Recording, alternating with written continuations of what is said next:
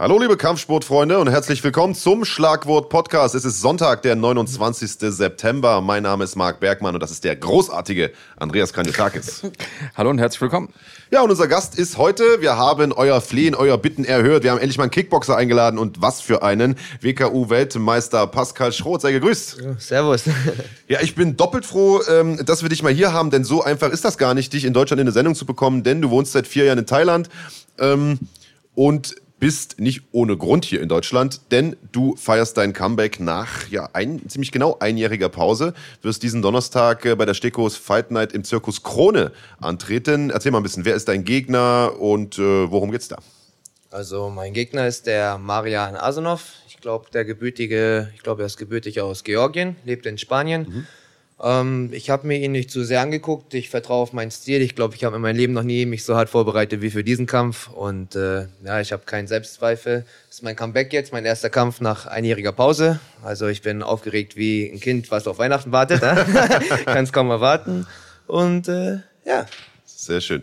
Ja, also du bist äh, WKU-Weltmeister in der 72,5 Kilo Klasse mhm. und du sagst es gerade, dein Comeback nach einjähriger äh, Pause. Die Pause war eine Zwangspause, das muss man sagen. Wir beide hatten schon mal ein Interview zu diesem Thema gehabt, aber für alle, die es nicht gesehen haben, wollen wir diese ganze Geschichte nochmal aufrollen, denn es ist eine Geschichte wie aus dem Horrorfilm.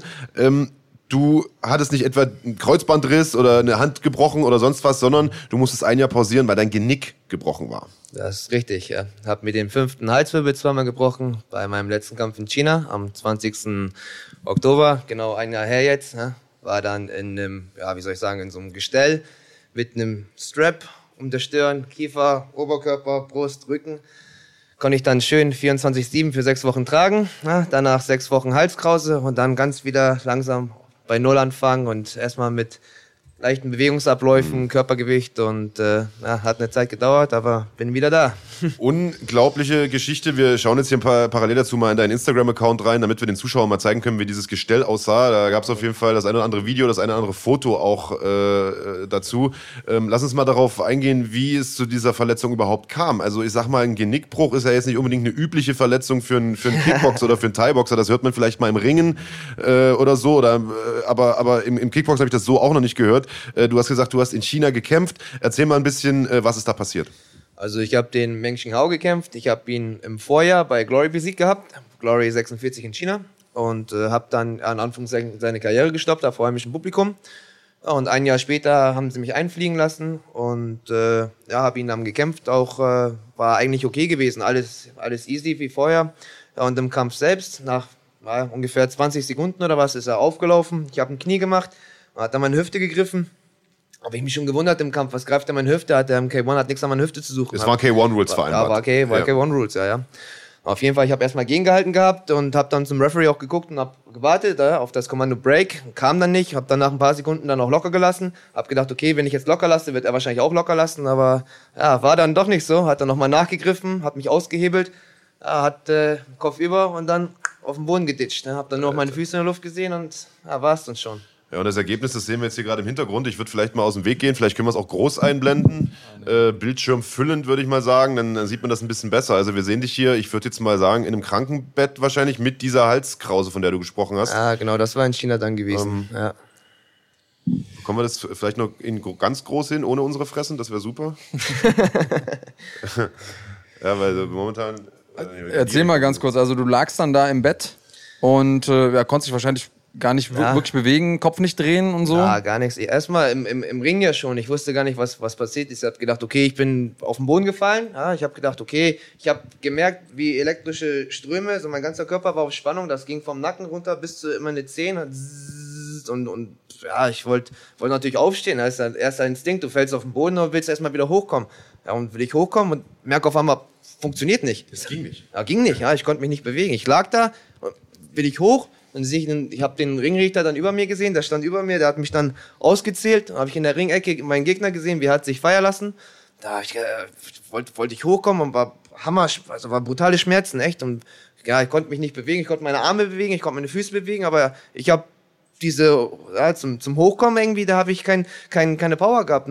Habe ich versucht dann mit meinen Händen hinter, hinterm Kopf, habe dann versucht mit Schwung, weißt wow. du, wie, wie, so, wie so ein Sit-Up, ja, mich dann mit, mit Schmackes hochzubekommen, weil ich ja, bin langsam paranoid geworden, aber hab, war, ja, wollte dann hochkommen, aber ja, kein, keine Chance gehabt und hab in meine Ecke noch gerufen, ah, bleib liegen, bleib liegen, don't move, don't move und ja, hab, hab mich dann ausziehen lassen und hab dann nur noch meine, meine Augen verdeckt und ich wusste gar nicht mit, mit mir anzufangen. Lag dann da und haben die mich dann nachher rausgetragen in der Liege und ja. Wen hattest du da mit in der Ecke? Ja, mein Trainer damals vom Puketop-Team, Nüng heißt er, ja, mm. mein Thai-Coach. Ja. Äh, man kennt es ja immer aus Filmen. Wenn sich da einer irgendwie das Genick bricht dann, äh, äh oder die Wirbelsäule verletzt wird, dann ist immer, ich spüre meine Beine nicht mehr. So dieser, dieser typische Spruch, den kennt, ja. glaube ich, jeder.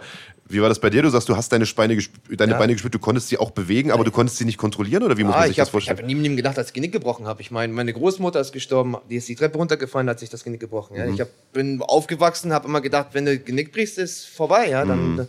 Und äh, als ich dann da lag, ich habe ich hab schon realisiert, na, ich bin falsch gefallen irgendwie, weißt du, ich habe vielleicht was ausgerenkt, einen Nerv, weiß der Geier, irgendwas, aber ich habe ja meine Arme bewegen können, meine Beine bewegen können. Ich habe nur, ja, ich konnte mich halt nur mein, meinem Oberkörper. Ich habe gemerkt, ich kann meinen Kopf links und rechts nicht bewegen und ich kam, kam nicht hoch. Und auf dem Weg zum Krankenhaus habe ich dann sogar meiner Freundin noch eine Nachricht geschrieben, hey, ich habe hab mir wahrscheinlich, ich wusste ja, dass sie den Kampf geguckt hat, habe ich mhm. gesagt, hey, ich bin auf den Kopf gefallen, ich bin jetzt auf dem Weg zum Krankenhaus, äh, ich, mir geht's gut soweit, ich melde mich, wenn ich wieder im Hotel bin. Ja, ich habe nie im Leben damit gerechnet, dass ich mein Genick gebrochen habe und dass ich, dass ich nachher so, so, dass es nachher so läuft und äh, ja. Abgefahrene Geschichte. Das heißt, du bist äh, von der, also aus dem Ring quasi mhm. direkt ins Krankenhaus transportiert worden. Was haben ja. die dann da mit dir gemacht? Am Krankenhaus war erstmal nur Geschrei. Es spricht ja kein, keine Sau Englisch in China. Da war nur noch, ja, und ich wusste gar nicht, was los ist. Ich lag da in meinem, in meinem ja, war ja nicht mal ein Krankenbett auf so einer Liege, das haben die mich von A nach B geschoben. Dann war ich in drei, vier verschiedene Röhren, dann haben die mich woanders hingebracht und ja, ich habe ja nicht mal was sagen können. Ich habe das einfach über mich ergehen lassen und ja, was auch immer ich an Fragen hatte, konnte mir ja eh keiner beantworten. Ne? Und habe ich mir gedacht, ja, das ist eigentlich wie ein, wie ein Albtraum und dann habe ich ja, letzten Endes gewartet, bis Anführungszeichen dann, dann vorbei ist, bis ich dann irgendwie meine Antwort bekommen habe. Und dann habe ich dann irgendwann Chinesen schreiten hören und habe ich dann irgendwann gehört, ah, ah, broken neck. Und ich gesagt, was? Ich sag, broken neck, who? Broken neck, wer? Und ich sag, broken neck, ah ja, don't move, don't move, yo. Ich habe mein Genick gebrochen.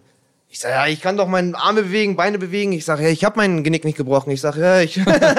Hast du den Ärzten mal ein bisschen erklärt, ja, was das bedeutet?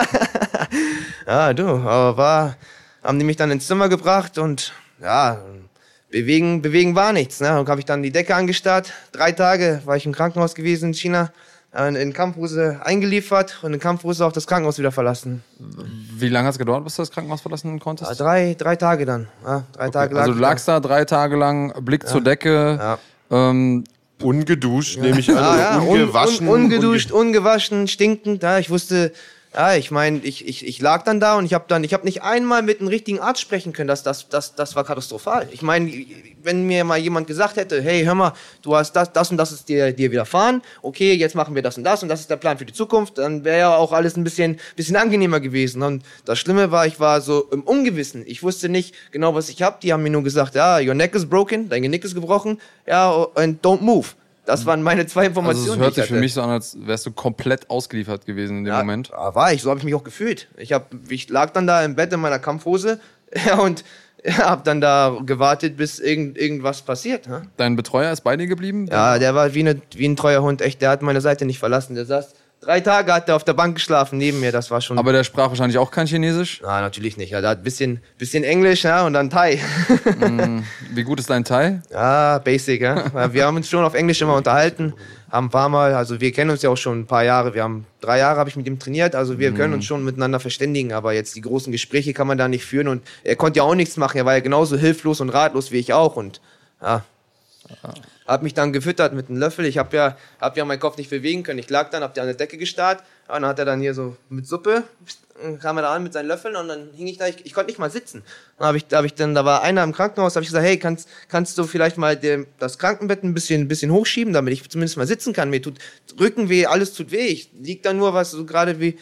Er sagt, oh, cannot, cannot. Ich sag, ja, ich sag, wie, wie, wie lange denn? Guckt er mich an, hm, maybe six months. Ich sag, wow. ja, ey, ich sag, was, sechs, sechs Monate bin ich jetzt im, im Bett gefesselt oder was? Und uh, I don't know. Und dann haut er ab aus dem Zimmer. Mm. Ja, und dann, das war, das war brutal, ehrlich. Also, ich sag mal, für jemanden, der vielleicht auch noch nie in, im asiatischen Raum war oder in China war, ich sag mal, man stellt sich in Deutschland, kennt man Krankenhäuser, da mhm. fühlt man sich sicher, da ist es in der Regel sauber und äh, man bekommt sich, man, es wird sich um einen gekümmert und so weiter. Beschreib mal so ein bisschen die Situation dort. Wie gesagt, wir haben mhm. vor knapp einem Jahr schon mal drüber gesprochen, äh, kurz nachdem diese Aktion war.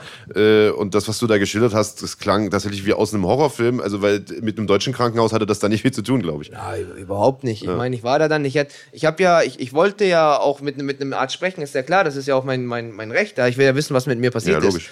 Also ich lag dann da, habe dann gewartet, bis, bis irgendjemand, irgendjemand kommt und ich hatte dann meinen Trainer an meiner Seite. Dann hatte ich meine, in Anführungszeichen, Agentin, die mir den, den Kampf äh, gegeben hat. Ja. Hat sich nachher herausgestellt, sie hat aber nicht im, in meinem guten Wille, in meiner guten Absicht alles gemacht. Die hat alles für einen Veranstalter gemacht. Nicht? Das heißt, hat dann so getan, als wenn sie sich um mich kümmert, weißt du, mein, meine Sachen erledigt und sowas. Aber im Endeffekt hat sie nur zugesehen, dass der Veranstalter keine Verantwortung über mich übernehmen muss und dass ich so schnell wie möglich das Land verlasse, damit keiner für mich verantwortlich ist. Ja.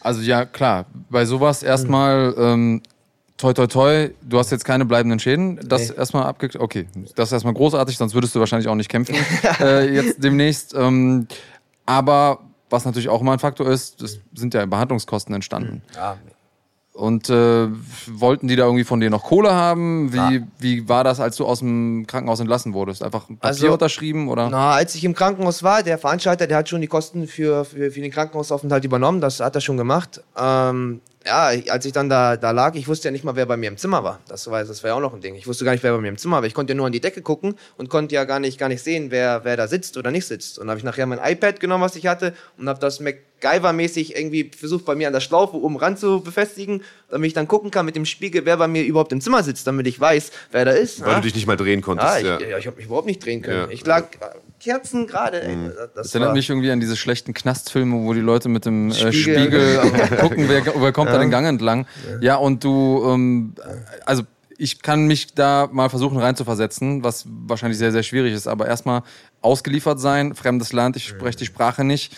Ähm, und ja, wenn man so Hostel sich angeguckt hat und so ein paar Horror-Stories, die man ja sich auch im Kampfsport immer so erzählt, hast du mal irgendwie im Kopf gehabt, scheiße, die wollen mich hier irgendwie um die Ecke bringen, weil die das unter den Tisch äh, kehren wollen oder sowas? Oder?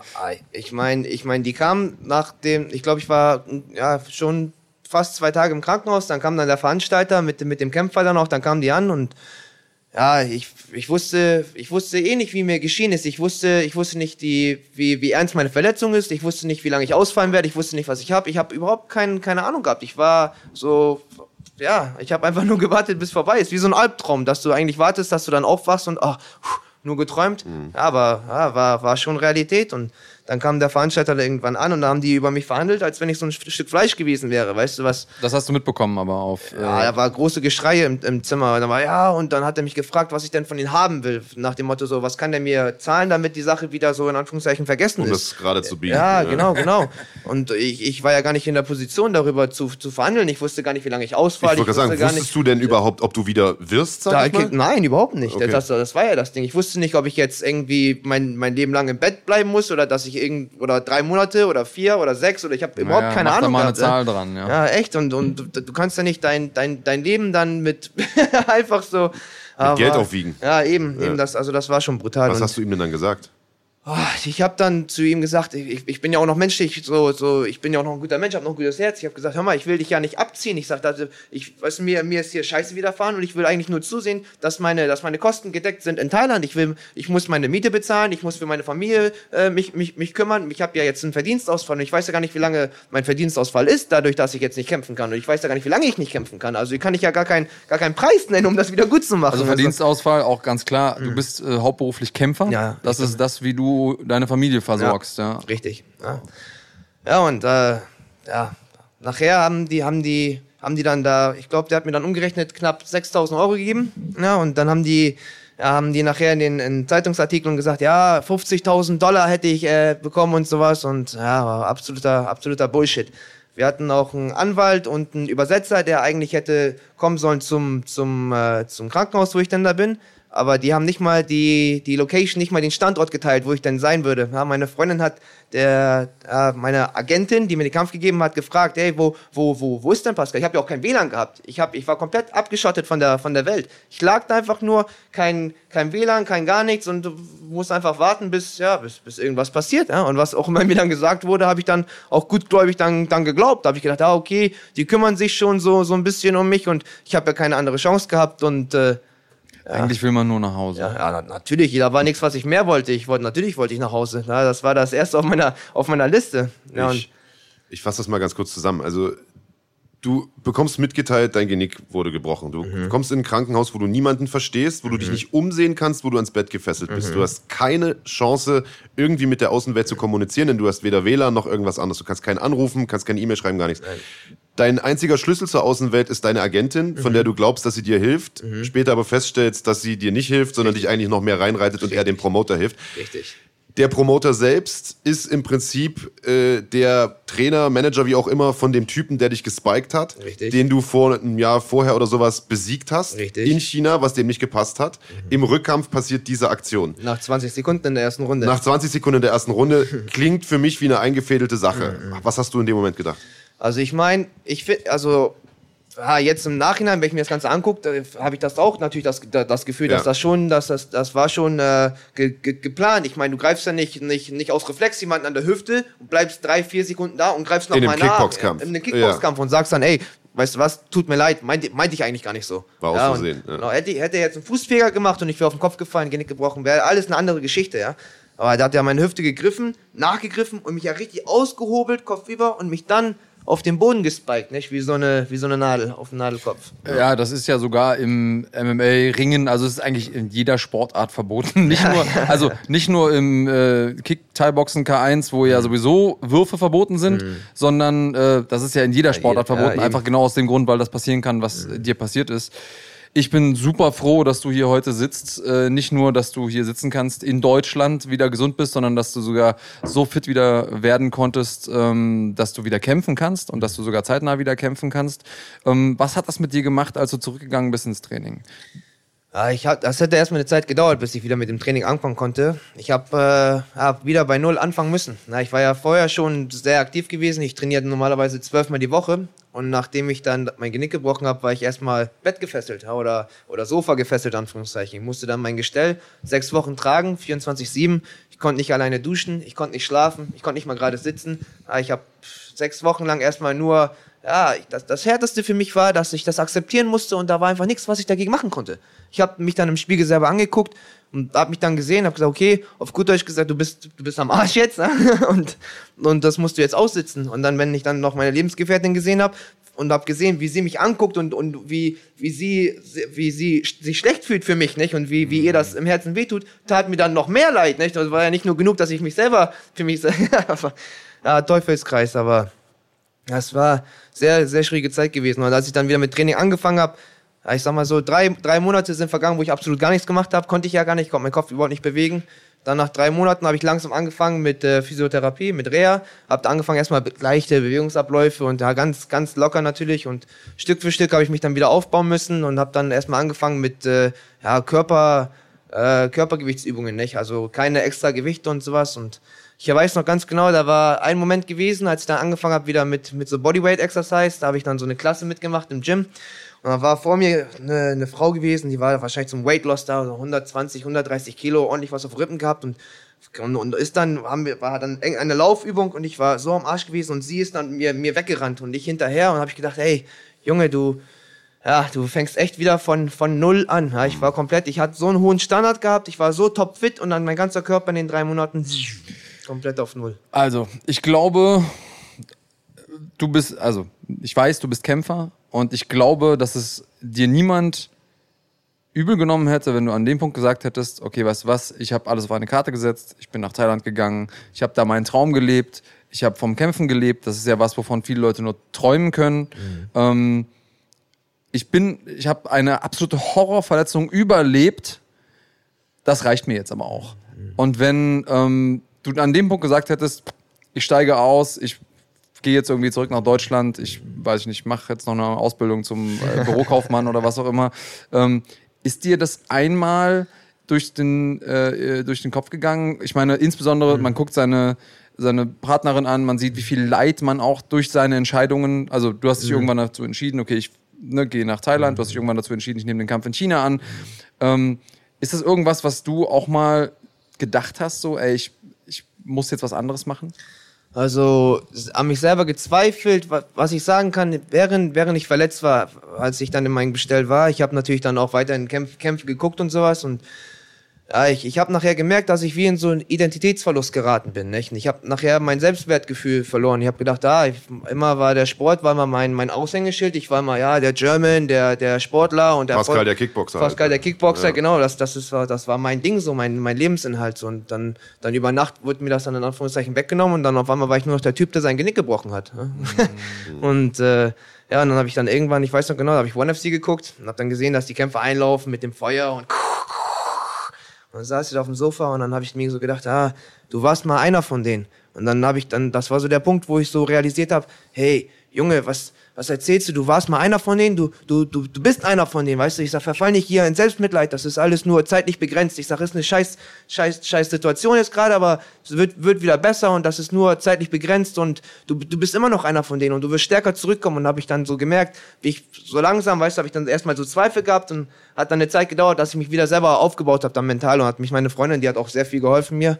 Aber war nicht, war nicht, war nicht so leicht, nicht? Aber Zweifel gehabt, dass ich wieder kämpfen werde, habe ich, hab ich nicht gehabt. Auch wenn mir der Doktor gesagt hätte, oh, sie, sie werden nie wieder kämpfen können, das, das, da wäre keine Chance, dass ich das hätte akzeptiert. akzeptiert. Nee, ja. nee, auf, auf gar keinen Fall. Das ist meine Leidenschaft, da brennt mein Herz. Das, das, nee, das geht und nicht. Und deine Freundin hat gesagt, nee, äh, du, du wirst wieder und du wirst wieder kämpfen und so. Ja, meine, wir haben es gesagt, wir haben Step by Step, day by day, jeden, jeden Tag aufs Neue. Nicht? Wir konnten, für mich war unmöglich langfristig zu sehen. Nicht? Das war schon sehr schwer für mich. Nicht? Ich habe schon versucht, ich habe ja, ich habe das Gestell ja 24/7 tragen müssen. Das heißt, ich habe damit schlafen müssen. Ich habe nicht wirklich schlafen können. Ich lag auf dem Rücken. Das war auf ja, das Gestell, das ging bei mir die Wirbelsäule runter und dann links und rechts bei mir in, in die Schulterblätter. Und es hat sich da so reingebohrt, dass ich komplette Hämatome hatte und Schwellungen. Das war ganz, äh, ja, ganz lila und blau. Habe ich dann versucht, so eine, so eine Matte da reinzulegen und so habe dann versucht, irgendwie mit Tricks und Knüffel da, da das besser zu machen. Aber ja, das war einfach scheiße. Und als ich dann morgens aufgestanden bin, ja, dann habe ich mich auf meinen Stuhl gesetzt oder auf, mein, auf, mein, auf meine Sofaecke und habe dann gewartet, bis es abends ist und Alter. dann wieder zum, zum nächsten Tag. Ja. Also dahin vegetiert. Ja, ja, ja, regelrecht dahin vegetiert. Ich das war das Brutalste, dass ich, ich habe ja mich nicht bewegen können. Vorher war ich immer sportlich aktiv gewesen, immer geschwitzt und mich ausgepowert und dann musste ich dann einfach die Zeit absitzen und warten, bis alles vorbei ist. Und das war für mich das Schlimmste. Ja, das macht auch was mit dem Hormonhaushalt, ne? wenn man von sehr, sehr viel Bewegung auf wenig mhm. Bewegung runtergeht. Das heißt, Depressionen oder ja. depressive Gedanken sind da zumindest mal äh, vorprogrammiert. Wirklich Hut ab, dass du dich da rausgekämpft hast. Ich glaube, das hat auf jeden Fall auch was damit zu tun, dass du äh, Rückhalt hattest, äh, psychologischen, auch äh, von, von deiner Lebensgefährtin.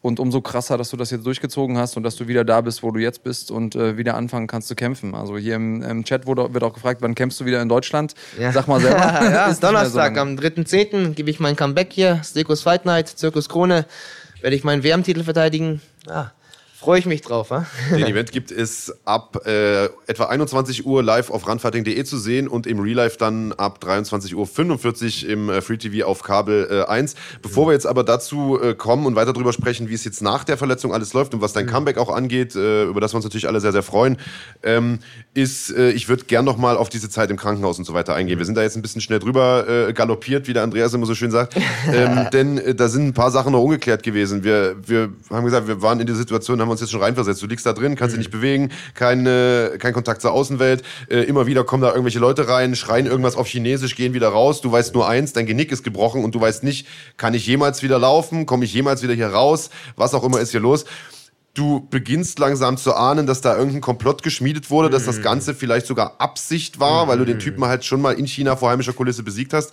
Und äh, jetzt steht da auf einmal dieser Typ, der das verursacht hat, mhm. mit dem Promoter neben dir und ich meine, der saß dort irgendwie auch ja. stundenlang und hat dich einfach nur wortlos ja. beobachtet. Das, das, ist ja eine richtige das, bedrohliche Kulisse, stelle ich mir vor. Ja, das, das, das, war, das war krass. Ich habe dann irgendwann, ich habe mich beobachtet gefühlt, aber zu, zum irgendeinem Zeitpunkt habe ich gemerkt, ah, irgendwie, man kennt das ja, wenn man so denkt, ja, mich starrt jemand an und irgendwie nach einer Zeit, ich konnte, ich konnte ja nichts sehen, habe dann an meine Decke geguckt, ja, war ja interessant, drei Tage lang die Decke angucken Und habe ich dann habe ich dann mein iPad genommen, habe ich dann gesehen, dass, dass, dass mein Gegner da sitzt und mich einfach einfach anglotzt und ich habe gar keine Ahnung gehabt, wie lange der da schon sitzt und was was der was der da überhaupt zu suchen hat Warum bei mir. der da sitzt, Ja, ja, ich ja, sagen. natürlich, ob der ob der da stolz drauf ist oder irgendwas und ja, und dann kam dann irgendwann der Veranstalter rein, dann haben die mir schnell Kohle in die Hand gedrückt, haben ein Foto gemacht mit, mit, mit mir und ja, ja, ja, und dann haben die mir das Gestell umgelegt. Und das krasseste war, dass der Typ, der, der das mir angetan hat, dass der mir das, sogar das Gestell angelegt hat. Da war nicht mal ein Arzt oder ein Doktor, der mir das Gestell angelegt hat. Das war der Typ, der das gemacht hat, hat mir hier oben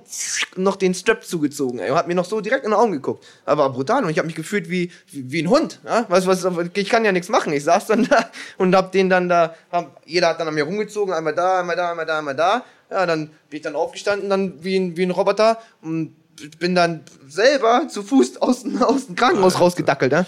Was glaubst du, warum der Typ dort saß? Glaubst du, er wollte schauen, wie es dir geht? Oder glaubst du, die haben den da hingesetzt, um dich, um dir eine, eine Nachricht zu senden? Pass auf, wir beobachten dich, wir wissen, was los ist, als Bedrohung. Wie, wie hast du das eingeschätzt damals? Ja, zu, zu dem Zeitpunkt, ich habe, ich, ah, gut, gut, gute Frage. Ich habe mich auch, ich habe mir auch gedacht, was hat er da zu suchen? Ja, Ja, erstmal, erstmal, dass er da alleine sitzt und dass mir gar keiner sagt, hey, ist das okay für dich? Weißt du, wenn der und der im Zimmer reinkommt oder irgendwas, irgendwas Menschliches oder Humanität, war da, war da Fehl am Platz. Und als ich ihn gesehen habe, dass er mich da anstarrt, sind mir auch tausend Gedanken durch den Kopf gegangen. Und ich habe auch gedacht, ich sag, sagst du jetzt was zu dem? Weißt du, sag, weißt du, hat er mir dann irgendwann, hat er mir, genau, das war ja auch noch ein Ding, da kam er dann zu mir an und wollte mir die Hand schütteln. Ja, sagt er von wegen, ja, sorry. Und hält dann so seine Hand dann hin. Und habe ich gedacht, ey, sorry, ich sag, siehst du, was, was, was du gemacht hast? Ich sag, so ein, so ein einfaches Sorry war, das war nicht mal ernst gemeint, weißt du, wenn, ich bin so ein Sportsmann, ich habe schon viele Leute ausgenockt. Und wenn ich jemanden ausgenockt habe, selbst im Kampf, gehe ich runter, verbeug mich, zeig mal Respekt und mach sicher, weißt du, dass es denen, denen auch gut geht und tut, tut, tut mir ja leid, aber das ist ja der Sport. Und so, was, was er gemacht hat, da war keine, keine Reue, das hat sich schon angefühlt, als wenn das pure Absicht war und, und sein Blick hat schon so gesagt, so, ah, nach dem Motto, das, das hast du jetzt davon, aber ich kann ja, sind ja alles nur von meiner Seite aus ja Spekulationen. Ja, man kann ja nicht sagen, das war so oder so, ist ja, wie ich das nur wahrgenommen habe, von meiner Seite aus. Gut, wenn du jemanden ausnockst, dann ist es innerhalb der Regeln. Ja. Wenn du jemanden spikest, ähm, dann äh, ist es umbringst. und ja genau Also, und, und oder oder eventuell halt in Kauf nimmst, dass er querschnittsgelähmt ist oder was auch immer. Ich meine, es geht ja um Sportsmanship. Aber wenn ich meine, ich hätte ja auch anders passieren können. Wie ich schon gesagt habe, hätte der mein Bein gefangen, hätte er mich geschmissen, ich wäre unglücklich gefallen und, und, und der wäre dann zu mir gekommen und hätte gesagt, hey, hey, tut tu, tu, tu mir leid und hätte auch Reue gezeigt, dann wäre auch kein Problem. Das ist ja der Sport. Ich weiß ja, dass ich mich in Risiko setze, wenn ich in den Ring reingehe. Das ist ja mein, mein, mein Beruf. Aber Dass man letzten Endes denkt, dass man sein, Sp sein, sein Leben aufs Spiel setzt, das erwartest du ja nicht. Ne? Aber ja, dann. Also wir haben jetzt ähm, vor gar nicht allzu langer Zeit One FC, du hast es ja vorhin angesprochen, haben wir Sage Northcutt gesehen, der ist dahin und hat irgendwie eine Rechte Ah, ich habe kassiert. gesehen gegen Cosmo Alexander. Genau, Ja, ja, äh, komplett irgendwie sechs Frakturen, Ah, acht Frakturen im. Gesicht. Ähm, ja, aber es war eine reguläre Aktion. Mhm. Äh, natürlich will keiner, dass sowas passiert, aber das kann halt passieren. Aber wenn dann jemand die Regeln klar übertritt Mhm. und man hat auch das Gefühl, okay, warte, das war jetzt weder, weder eine Kurzschlusshandlung Mhm. noch irgendwie ein Versehen oder so, sondern das war ganz klar gewollt. Ähm, dann ist das nochmal eine ganz andere Qualität. Problematisch wäre es dann, wenn man äh, in einem Rechtsstaat leben würde und denjenigen verklagen könnte. klar. Ähm, ja, es, wir werden es wahrscheinlich nicht rausfinden, ob es jetzt aufrichtig gemeint hat, das Story oder nicht. Ich meine, geht ja auch um Verantwortung. Ich meine, jeder hat ja schon mal irgendwas gemacht, worauf man nicht stolz ist, ist ja klar. Aber wenn man dann nachher dazu Mag steht nicht. und, und Mal, weil ich alles richtig mache, Alter. Äh, ja, ja, nicht, ja, nicht, ja. nicht, weil du keine Fehler machen würdest, sondern weil du einfach kein Gewissen hast.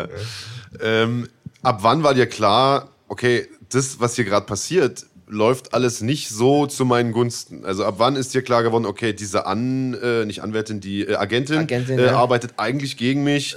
Äh, ich bekomme hier wahrscheinlich auch meine Kohle nicht. Und, und äh, ab wann hast du gemerkt, Alter, hier läuft was falsch, ich muss hier weg, ich muss Ah, jetzt ja. was anderes machen? erst nach, ich sag mal so, am zweiten Tag im Krankenhaus habe ich das erst, erst, erst, erst realisiert. Ich habe ja auch erst WLAN gehabt, wenn sie bei mir am Bett saß. Also sie hat dann Die mit, mit Agentin. Die Agentin, Ja. genau, Mia hieß sie. Und sie hat dann mit ihrem, mit ihrem Handy, mit ihrem Smartphone, hat sie mir dann äh, Hotspot gegeben. So, und dann hatte ich dann halt, ja, kein gutes Internet, ist ja auch klar. Ne? Ich hatte dann Hot, Hotspot und konnte dann zumindest schnell ein paar Nachrichten beantworten und konnte zumindest meine Mutter anrufen, meinen Vater anrufen und, und, und, und meine Freunde und sowas. Und, ja, und ich, ja, mein, nachher, wer mir gesagt hat, dass das alles Spanisch ist, hat dann meine, meine Freundin gesagt. Die hat dann natürlich mit meinem Gym auch Rückhaltung gehalten und haben gesagt, hey, verlass, verlass das Land nicht und sowas, da weißt du, da ist alles kritisch und, und äh, ja, wie gesagt, ich wusste ja auch gar nicht, dass. Warum äh, verlasst das Land nicht?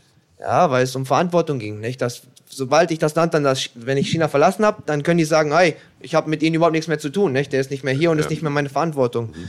Und ähm, ja, ja, es ging eigentlich, es ging eigentlich darum, dass, dass äh, ja, meine Freundin hat dann zu mir gesagt, ja, die, die haben, die haben einen Anwalt und die haben Übersetzer und die, und die, die wollen die natürlich zum, zum Krankenhaus kommen lassen, wo ich bin, um mir zu helfen, um mir Rechtsbe Rechtsbeistand auch zu, mhm. zu, zu geben und so. Und dann hat, hat sie mir dann gesagt, dass, dass äh, die mir, die Agentin, die mir den Kampf gegeben hat, dass die nicht mal die, äh, die Location vom Hotel, äh, vom, vom Krankenhaus geteilt ja. hat, nicht mal gesagt hat, wo ich denn lieg und angeblich hätte die keine Zeit und ja, macht, ich kümmere mich um den, äh, da, da, weißt du, bleib zu Hause, koch Essen und so, so nach, nach dem Motto. Und da haben die alles, also die haben schon alle Informationen für sich behalten und haben gar nicht äh, zugelassen, dass irgendwelche Informationen an die Außenwelt gerät und dass ich überhaupt irgendeine Hilfe bekomme. Weil ich, ich habe, wenn, wenn ich jetzt einen Übersetzer da hätte und die, oder, oder einen Anwalt oder irgendwas, der mit mir hätte kommunizieren können, wäre die Sache ja auch wieder ganz anders gewesen. So hatte ich ja gar keine andere Wahl, als allen zu glauben oder zumindest zu machen. Das wäre das absolute Minimum gewesen, einen Übersetzer da zu haben, ja? ja. Noch bevor man über einen Anwalt nachdenkt, aber zumindest mal einen, der übersetzt zwischen dem Doktor und dir. Ja, also ja, erstmal ja. rein aus, aus medizinischer Sicht, um dann die rechtlichen Sachen zu klären. Ähm, ja, verrückt, dass das nicht passiert ist. Und ich glaube, da muss man jetzt, also da kann man sich relativ sicher sein, dass da nicht nur dein bestes Interesse ähm, im, im, Fokus war. Ähm, wie geht's dir heute damit? Ja, wie geht's mir heute damit? Ich meine, ich bin der Meinung, dass ja, alles im Leben passiert immer aus einem bestimmten Grund. Ja, oftmals sieht man den Grund nicht von vornherein. Es dauert meistens eine Zeit lang, bis man nachher die Augen geöffnet hat. Ich bereue nicht, was passiert ist. Ich habe sehr, sehr viel gelernt in dem Jahr, was, was mir wieder geschehen ist. Ich habe äh, gelernt, Sachen viel mehr wertzuschätzen. Ich habe mich viel mehr damit beschäftigt, über das Sinn des Lebens. Ja, ich bin haarscharf an meinem Leben vorbeigerauscht. Ich habe... Äh, ich hätte tot sein können oder ich hätte im Rollstuhl sein können. Mein Arzt hat mir das vor Augen gehalten, der hat mir das Skelett gezeigt, hat mir die Wirbel gezeigt, das ist so dünn wie der kleine Finger, zweimal komplett gerade gebrochen, hätte sich der Knochen nur ein Millimeter bewegt, wäre ich weg vom Fenster. Und das mal so eiskalt vor Augen gefühlt zu bekommen, ist schon, ist schon hart. Und habe ich mich natürlich gefragt, ja, was, wenn, wenn das jetzt wirklich so geschehen wäre und ich wäre wirklich im, im, im Rollstuhl, was, was, was wäre mein, mein Lebensinhalt, nicht? Und was ist der, der, was ist der Sinn des, des Lebens? Da muss man sich ja mal dann fragen, weil, weil ich, für mich war das immer so, mein Sport war immer mein Lebensinhalt und ja, und wenn ich dann nicht in der Lage wäre, meinen Sport weiterzumachen, was, was wäre dann? Habe ich immer noch Sinn im Leben? Was ist denn meine Aufgabe? Ja, als ich dann als ich dann in der, in der Rehe war, ich war zu Hause und ich habe ja nichts zu tun gehabt. Ich, ich konnte ja nichts machen. Ich musste ja echt nur wie, wie Gemüse da rumgammeln und, und, viel Zeit zum Nachdenken. Und, ja, ja, mega, mega viel Zeit gehabt und ja, ich habe dann nachher, ich bin dann auch in den Tempel gegangen, bin Mönch geworden, war eine Woche bei, bei, bei Mönchen und bin dem Buddhismus beigetreten, habe viel, viel übers Leben gelernt und ja, es hat ich habe natürlich auch sehen können, wer war in der schweren Zeit da für mich, wer, wer war nicht da natürlich. Und äh, Kampfsport Deutschland, muss ich auch ganz klar sagen, haben, haben mich super unterstützt. Dafür bin ich auch sehr dankbar. Mein Kumpel, der hat eine Spendenseite aufgerufen. Wir haben mhm. ja finanziell mega die Einschränkung gehabt. Ich habe ja dann kein Einkommen gehabt. Die Arztkosten, die waren Tausende von Euros und da war ja keine Chance, dass ich das irgendwie hätte begleichen können. Und ja, wie gesagt, mein Kumpel, der hat dann eine Spendenseite gemacht und viele, viele haben dann auch geholfen, wurden Spenden gesammelt und ja, für die Unterstützung bin ich mega dankbar. Ohne, ohne Kampfsport Deutschland wäre das überhaupt nicht möglich gewesen. Ja, Events wurden gemacht, Charity-Events für mich, Spenden wurden gesammelt und da war schon richtig die Community, die hat da schon zusammengehalten und versucht mich dann wieder, wieder nach oben zu bringen und ja, ohne, ohne außenstehende Hilfe wäre ich nicht wieder, wieder, wieder hier. Nicht? Das, ist, das ist schon so und das musste ich auch ganz klar ja, so sagen. Auch wenn ich selber der Typ bin, der, der nie nach Hilfe fragen würde, weil ich eher so mhm. ja, Kämpfer, ich mache das alleine, nicht? ich brauche keinen nach dem Motto. Aber in der Situation, wenn man dann wirklich hilflos ist, dann ist man schon echt dankbar, dass, dass, dass, dass sich die Leute da um, um, um einen kümmern und dass man da unterstützt wird. Ja, als du bist ja nicht nur Kämpfer im Sinne von, du trainierst irgendwo mhm. in einem gemütlichen äh, Gym und äh, bist zu Hause noch bei mhm. Mama im Keller, sondern mhm. du bist ja wirklich als Einzelkämpfer mhm. im wahrsten mhm. Sinne des Wortes in ein fremdes Land gegangen, ja. hast dir dann da eine neue Existenz aufgebaut fliegst alleine mit einem Thai-Coach, also mit dem du dich gerade so verständigen ja. kannst, in nochmal ein fremdes Land, das komplett andere Kultur hat. Also diese Einzelkämpfer-Mentalität, die musstest du dann ein bisschen aufbrechen und ja. ähm, ist aber auch dann vielleicht ganz gut äh, zu sehen, dass man auf der einen Seite man weiß, wie es ist, der einsame Wolf zu sein, mhm. aber auf der anderen Seite, wenn man dann angewiesen ist auf die Community, dass da auch was zurückkommt. Also ich habe gerade Gänsehaut, ich finde das großartig ähm, und so hat tatsächlich auch jeder Schatten hat auch irgendwie eine Lichtseite. Mhm. Ähm, jetzt eine andere Frage und bitte entschuldige, wenn ich das jetzt mal so frage. Hast du schon mal drüber nachgedacht, dass das unterm Strich wir spulen jetzt mal zehn Jahre nach vorne, mhm. für dich ein Glücksgriff gewesen sein könnte, weil ich, also ich weiß, du bist jetzt hier angekommen, hast gesagt, ey, ich habe heute einen vollen Tag, ich bin nachher noch hier und dann bin mhm. ich gleich noch mhm. da und dann habe ich noch mit denen, also es ist ja medial so, dass mhm. die Leute jetzt auf dich gucken, mhm. als der Kollege, der in China auf den Kopf mhm. geschmissen wurde und der äh, sich von einem Genickbruch erholt hat.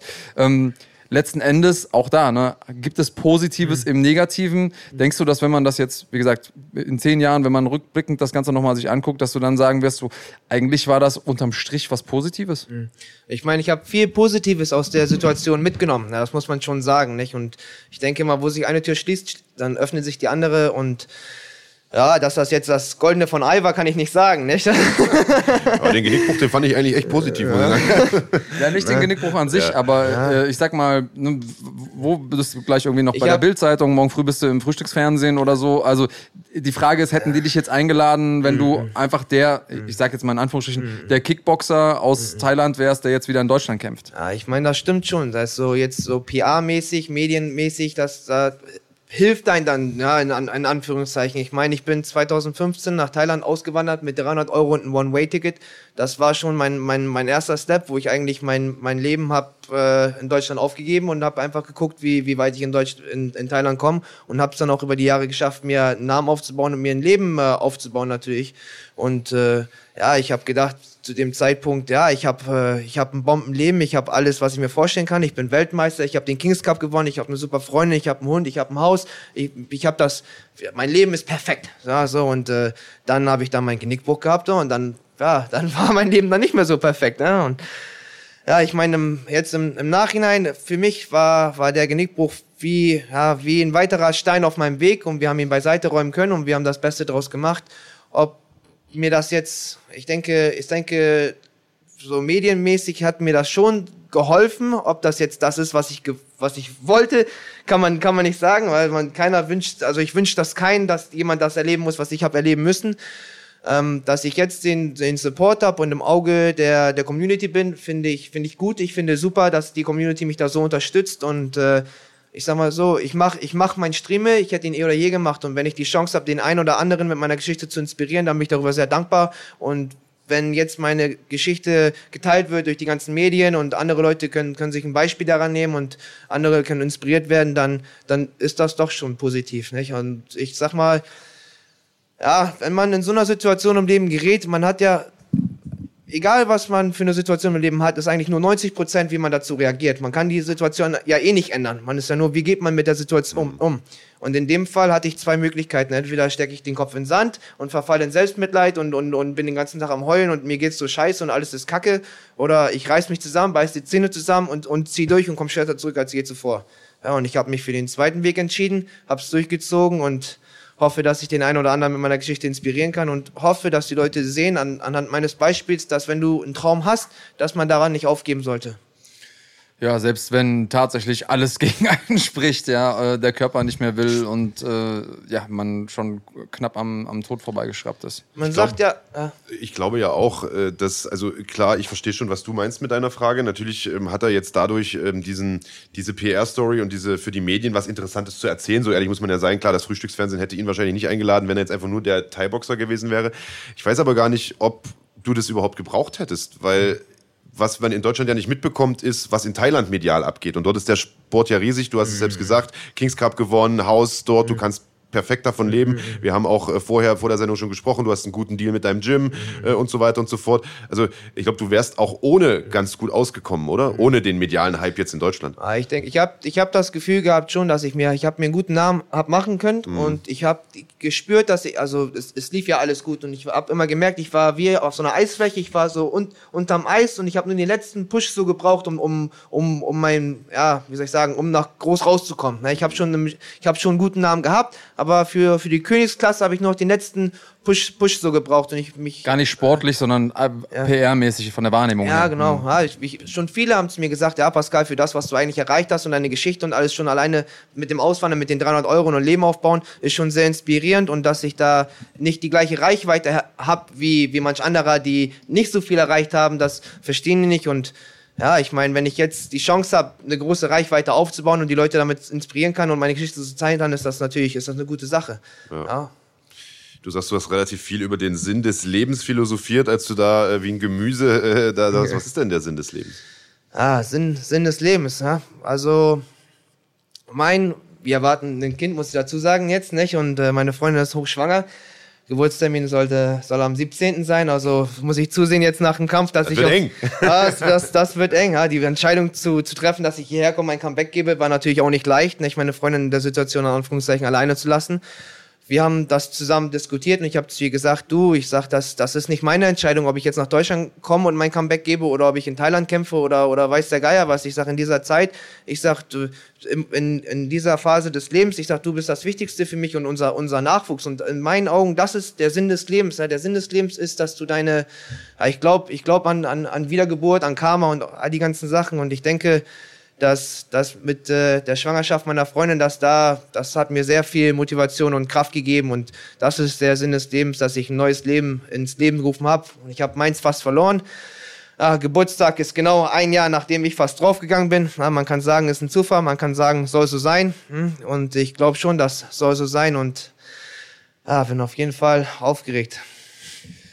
Ja, äh, aufgeregt sind so viele Fragen in meinem Kopf. Äh, ich habe das Gefühl, wenn wir bis morgen sprechen, dann bin ich immer noch nicht. Ähm, also, erstmal die Frage, du hast eben nochmal das, das Kloster angesprochen. Mhm. Ähm, wie genau ist das abgelaufen? Du bist da, äh, hattest du vorher schon Kontakte dahin? Bist du da einfach hin und hast gesagt, äh, ja, ich will jetzt mal hier, hier bleiben?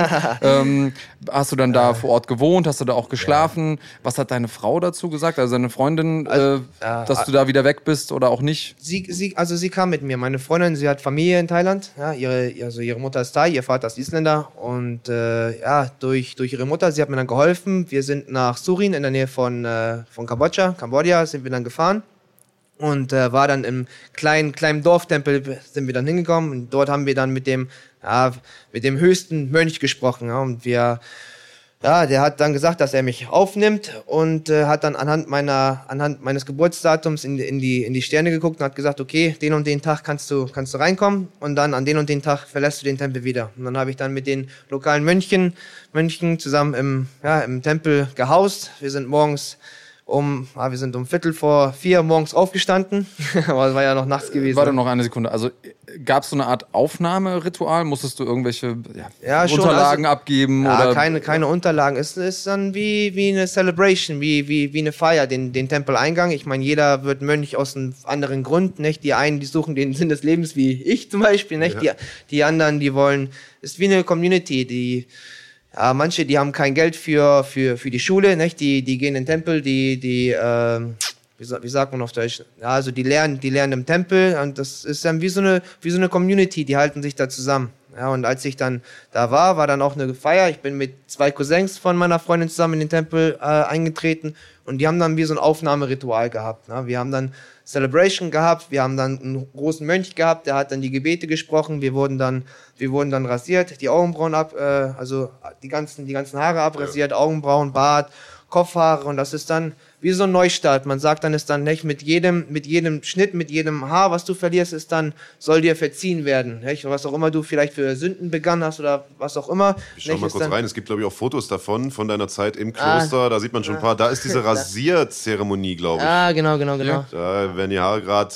Ja, genau, da ist das gerade runtergeholt. Mhm. Das war also dein erster Tag sozusagen im das Kloster? War, nee, das war, das war bevor wir überhaupt eingetreten ah, sind. Ah, okay. Ja, das, war, das war vorher, also Aha. vorher findet die Rasur statt und dergleichen. Gibt es auch Leute, die da abgelehnt werden im Kloster? Also na, wo der, ähm, na, eig na, na, eigentlich nicht. Also ich meine, ich war der erste Ausländer, der jeweils, der, der überhaupt je den Tempel betreten Tatsächlich? hat. Ne? Ja, der also, erste. Okay. Der, ja, der erste. Also die haben, ist ein kleines Thai-Dorf, nicht? Die haben nicht viele Einwohner, mhm. es ist echt eine super kleine Community ja. und ja, komm ruhig noch ein Stück zu mir, genau. Ah, Weil wir hatten äh, vor nicht allzu langer Zeit den Felix Schiffert da aus Düsseldorf, der in äh, China in einem Kloster tatsächlich war. Okay. Und der sagt, das ist mittlerweile, also zu der Zeit, als er da war, war er noch einer der wenigen Ausländer. Mittlerweile ist es schon fast wie so ein Hostel. Der sagt, mhm. da ist ein Rein und Raus und es gibt sehr, sehr viele ähm, Leute aus dem Ausland, die da hingehen. Aber du warst doch tatsächlich alleine. Man kann sich das also sehr, sehr ursprünglich ja. vorstellen. Sieht auch auf jeden Fall so aus hier. Ja, ich meine, so oder so, als ich vorher in dem Dorf war, als Weißer, da, da gibt es eigentlich keine, keine Ausländer in, in dem Part of Thailand. Und als ich da schon, ohne überhaupt Mönch zu sein, als ich da langgelaufen bin, habe ich die Leute schon mit großen Augen angeguckt. Teilweise sind die bei mir vorbeigelaufen, haben mich am Arm angefasst. Angefasst, ja, ja. Also, oh Mensch, ein Weißer. Also das war schon, und ja, und nach der Zeremonie, als ich dann in den Tempel reingegangen bin, also das, die Aufnahme von den, von den Mönchen dann auch, also ich habe mich da echt wohlgefühlt und ich wurde von denen auch gut akzeptiert und die haben mir schon dann den, den Weg gezeigt nicht, und haben mir unter Arme gegriffen. Ich meine, keiner hat natürlich Englisch gesprochen, die sprechen alle Thai. Die Sprache des Buddhismus ist äh, ja alt, altindisch, sag ich mal.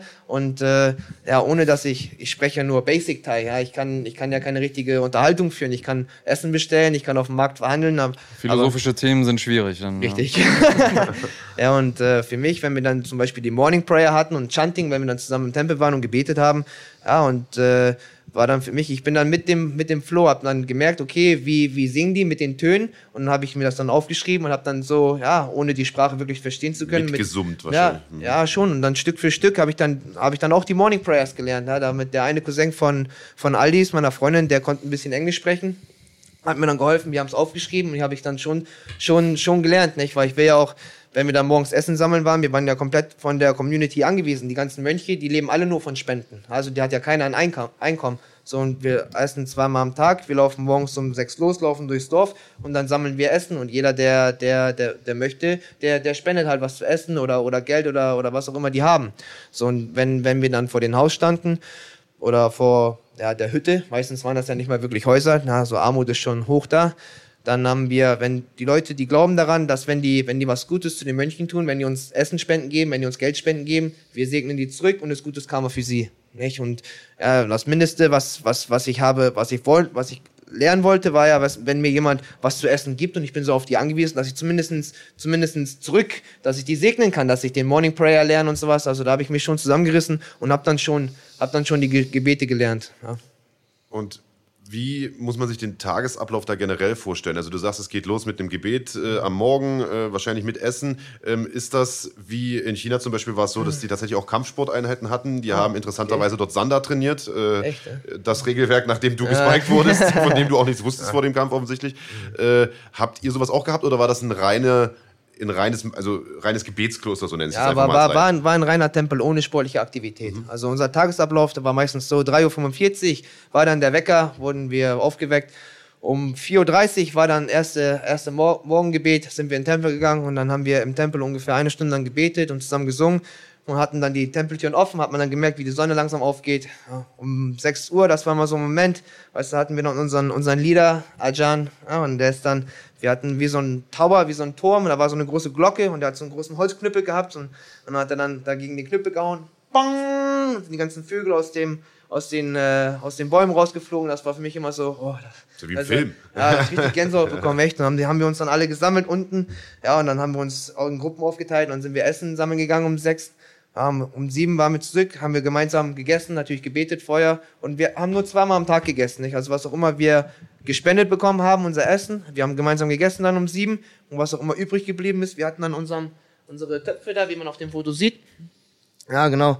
Und wenn wir dann gegessen haben, was auch immer übrig geblieben ist, haben wir in den Topf gepackt für unsere zweite Mahlzeit. Unsere zweite Mahlzeit war dann ein paar Stunden später, um 11 Uhr morgens und das war's dann auch. Also wir essen morgens um sieben, dann um elf nochmal was übrig geblieben ist und dann nur noch, nur noch Flüssignahrung. Intermediate Fasting quasi. Ja, genau, genau. Das, was man jetzt im westlichen Teil der Welt macht, wenn man hip ist, macht man dort, weil es nicht anders ja. geht, offensichtlich. Ja, äh, sehr, sehr krass. Ich sehe da auch gerade ein äh, Foto, äh, bei dem du dich da, ich sag jetzt mal, zeremoniell tätowieren lässt, meine ja. ich. Wenn ah, genau. Drüber schauen, erzähl doch da vielleicht noch was zu. Also nach, nachdem ich dann im, im Tempel war, war meine nächste Station dann Bangkok. Ich bin nach Bangkok äh, gefahren, habe mich da mit den äh, Ajahn Tar, so heißt der, der mich da tätowiert. Ajan ist so wie so ein hoher Mönch, nicht? Die höchsten, die, die, die schon starke Gebete sprechen und dich, dich auch segnen. Und äh, mir war das wichtig nach meinem Genickbruch, dass ich, dass ich mein, äh, also ich habe mich tätowieren lassen über meinen Genickbruch, Sakyan-Tattoo, gibt mir Stärke. Und ich habe zu ihm gesagt, ich möchte meinen Nacken tätowieren lassen. Ich habe ihm von meiner Geschichte erzählt, habe gesagt, okay, das und das ist passiert. Ich habe zwei Wirbelbrüche gehabt und ich möchte das äh, übertätowieren lassen und ich möchte, dass das Tattoo mir Stärke gibt und mein und mich wieder zusammenhält, nicht? Und äh, hat er gesagt, das hat er für mich dann das Tattoo fertig gemacht, hat mich auf traditionelle Art und Weise dann noch tätowiert Kette wird und danach hat er, hat er mich dann gesegnet und ja, ich kann ehrlich sagen, das war das einer der krassesten Erfahrungen in meinem ganzen Leben. Nicht? Also als er mich dann danach gesegnet hat, ich saß dann da am Schneidersitz, habe meine Hände zusammengefaltet und er hat angefangen erstmal mit Hand auflegen, hat dann angefangen, langsam an, angefangen die Gebete zu sprechen und es hat sich dann immer mehr reingesteigert und reingesteigert und ich habe dann richtig gemerkt, als hätte der Geister in, in mir beschworen. Ich habe dann gemerkt, wie ich richtig Kontrolle über meinen Körper verloren habe und dann saß ich da und hat, also das war schon echt intensiv und eine Art meditativer Zustand oder Trance-Zustand? Ja, wie, ja Trance, Trance, Trance. Okay. Da war, das war schon Trance. Ja, ich, meine Freundin war da gewesen, ihre Nichte war auch da gewesen, ihre Nichte 13 Jahre alt, hat sogar Angst bekommen. Sie hat gesagt, boah, du wurdest so, so hart gesegnet, sagt sie, du wirst nie wieder sterben. Ja, ja wollen wir hoffen. Ne? Ja, wollen wir hoffen, wir ja. Holz. Ja.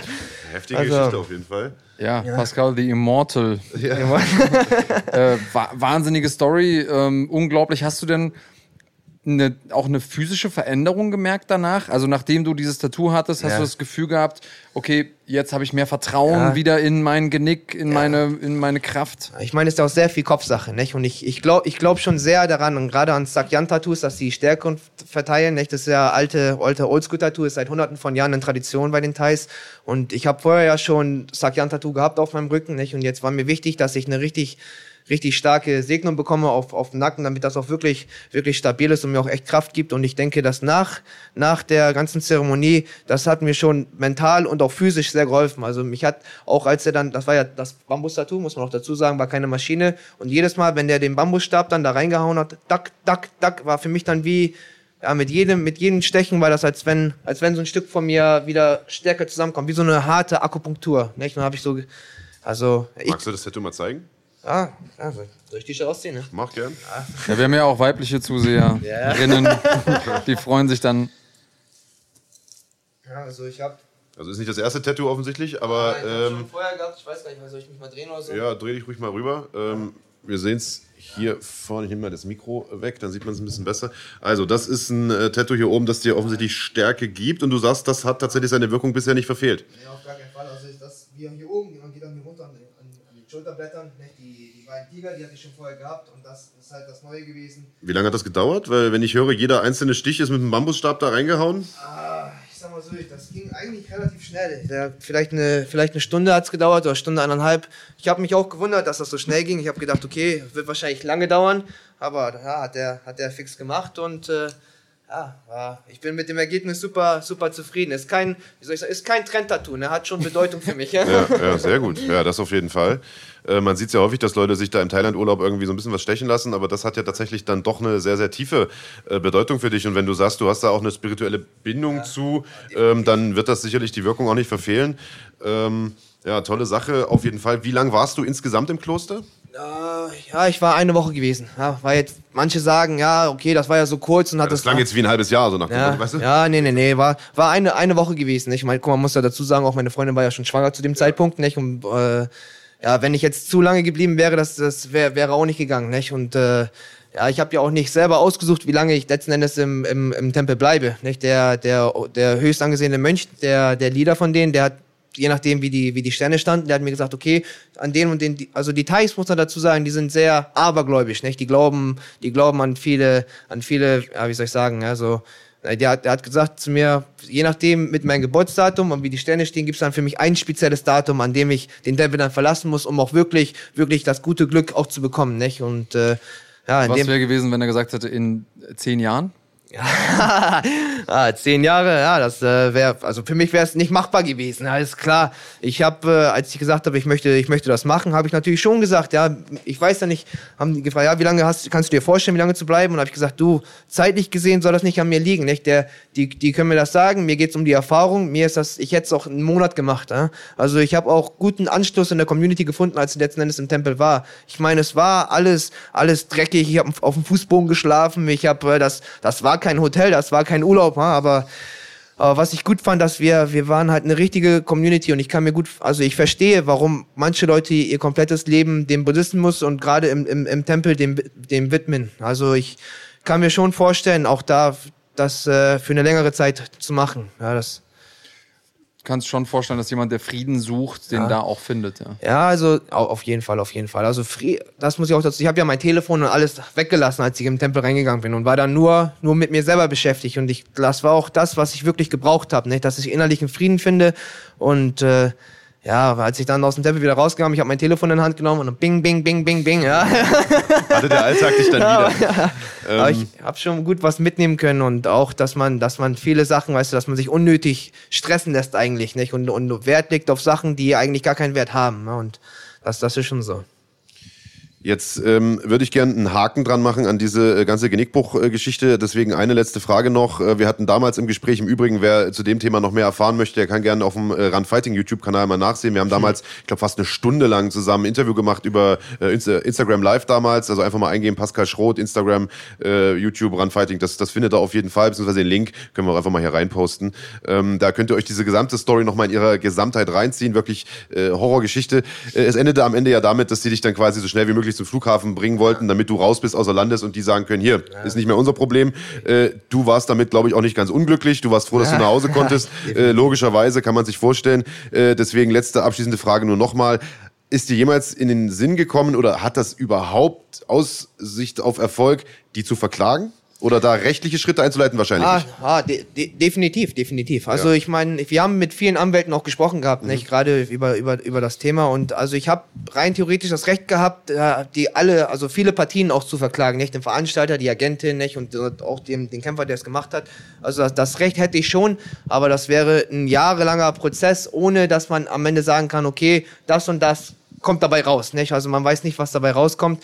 Und äh, auch den Anwalt hätten wir in Vorkasse zahlen müssen. Nicht? Das heißt, ich müsste Geld investieren, was ich an erster Stelle gar nicht habe, für, ja. für, für, was ich, mehrjährigen Prozess, wo ich gar nicht weiß, was am Ende bei, bei, bei rauskommt. Und ich finde, dass wenn ich, wenn ich jetzt das gemacht hätte, wo, wo ich ja zu in der Lage wäre, rein theoretisch, würde mich das aber auch vom, vom Weitermachen äh, abhalten. Nicht? Also ich will ja mit dem Thema, habe ich schon versucht, gut möglich, so schnell wie möglich abzuhaken und weiterzumachen. Und ich will ja nicht dann über Jahre lang mich immer wieder wieder zurückerinnern an dem Zeitpunkt, wo es mir am schlechtesten ging in meinem ganzen Leben und dann in der Vergangenheit rumtümpeln. Also das hätte mich schon gestoppt dann, um positiv weiter nach vorne zu gucken. Und für mich war das wichtig. Für, okay, das war alles alles scheiße, eine scheiß Situation und und aber wir haben wir haben es geschafft, ne? wir haben wir es da durchgebissen und äh, ja, ich wollte das Thema abhaken und äh, jetzt meine eigenen Strimme weitermachen und wieder mein, mein Leben leben, ohne jetzt in der Vergangenheit da rumzurühren. Ja. Das finde ich großartig, äh, weil und auch das, also mir fällt das immer wieder auf. Ich treffe immer wieder Leute, die mir erzählen, wie großartig sie hätten sein können, wenn da nicht wenn, irgendwie ja. der eine große, oh, und dann bin ich mal umgeknickt und hatte irgendwie mhm. äh, den und den Bruch oder das und das Band war gebrochen und dann konnte ich ja gar nicht mehr. Ja Fußballprofi werden oder was auch immer. Und ähm, ich finde das äh, erstmal natürlich schade, dass die Leute sich verletzt haben. Mhm. Ähm, und es, ich will gar nicht sagen, okay, das ist eine Ausrede, aber die Frage ist, wenn man damit abgeschlossen hat, muss man das nicht immer wieder erzählen. Ja, und wenn das die eine große Story wird, du mhm. wirkst jetzt so, klar, wir müssen darüber sprechen, das ist ja der Elefant im Raum, aber du wirkst für mich jetzt nicht wie jemand, der sich ausschließlich darüber definiert, dass er äh, diesen Genickbruch hatte, sondern ähm, klar, wir haben da jetzt drüber viel gesprochen. Ja, das ist ein Teil meines Lebens, gehört damit zu jetzt. Nicht? Genau, richtig. Aber es ist halt nicht, du bist mhm. nicht ja. der Kickboxer, der einen Genickbruch hatte, mhm. sondern du bist, bist viel mehr. Ähm, jetzt ist die Frage. Jetzt geht's weiter, wir gucken in die Zukunft. Ähm, du kämpfst jetzt wieder in Deutschland. Ja. Äh, du kämpfst bei den Stekos. ähm, viele Leute, wir haben es ja auch gehört, du hast viel Support bekommen, auch von der deutschen Community. War es dir wichtig, jetzt auch denen was zurückzugeben, dich nochmal in Deutschland vor denen zu zeigen, um zu sagen, so, hey, ich habe das gesehen, ich habe das aufgenommen und ich will euch auch die Möglichkeit geben, mich jetzt hier wieder zu sehen in Deutschland? Ja, definitiv. Ich kann meine Dankbarkeit gar nicht in Worte fassen. Nicht? Und ich, ja, ich weiß gar nicht, wie, wie ich das wieder, jemals wieder gut machen kann. Ne? Was für ein Support und, und was ich da erhalten habe.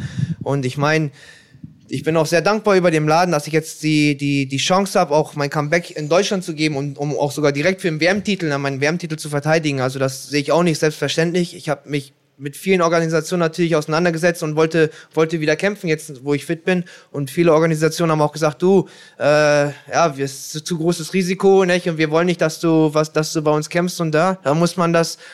Es war eine sehr schwierige Zeit, weil ich, ich weiß, dass ich, ich, ich habe ich hab mich geheilt, ich bin stärker als je zuvor, mein Nacken ist alles, alles okay, aber ich brauche die Chance auch, mich, mich zeigen zu können. Ja? Und, und äh, ja, deswegen bin ich dankbar für, für, für die Chance, gerade in Deutschland mein Comeback zu feiern und auch den, ja, der Kampfsport-Community auch was zurückzugeben. Ja, das, das heißt, die Veranstalter hatten Angst, dass du da jetzt was äh, mit einem halb angebrochenen Genick ja. kämpfst und beim, bei einem Schlag dann. Äh ah, ich meine, große Organisationen so wie Glory und OneFT und sowas, die, die haben schon ich muss wieder kämpfen erstmal, ich muss wieder gesehen werden, bevor, bevor, beweisen, ja, genau, das noch kannst. Ja, genau, genau. Andersrum ist, ja, weißt du, wenn, wenn doch mal was passiert oder weißt du, diese, ich verstehe, es ist Selbstabsicherung, nicht? Es ist, ist verständlich, ich verstehe deren, deren Standpunkt, aber ich, ich habe ja auch meinen Standpunkt, ich brauche ja auch irgendeine, eine Chance, um mich beweisen zu können und, ja, klar. und, äh, ist, ist ja wie, wie, wie im Hamsterrad, ja, ich, ich laufe und laufe und laufe und laufe, aber komme nicht voran, ja, deswegen, mhm finde ich, finde ich jetzt gerade besonders gut, dass ich mein Comeback hier in Deutschland geben kann und gerade auf so einer Plattform, dass ich dann wirklich,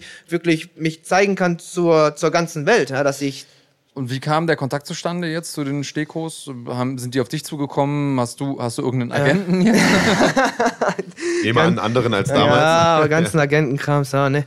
Na, ich kannte, ich kannte die Stekos ja schon vorher. Ich meine, Kampfsport Deutschland, jeder, jeder kennt eigentlich die Stekos und äh, ja, Kontakt, Kontakt kam zustande. Äh, der im Laden hat mich angerufen gehabt und äh, wir haben diskutiert, wir haben über meine Situation gesprochen. Er hat gesagt, okay, hör mal, äh, wir können das so und so so machen, ich will dir da helfen und sowas. Und ja, haben wir uns gut einigen können. Er hat gesagt, er hilft mir, hat sein Wort gehalten und äh, ja, ist das erste Mal, dass wir zusammen jetzt was, äh, was aufziehen.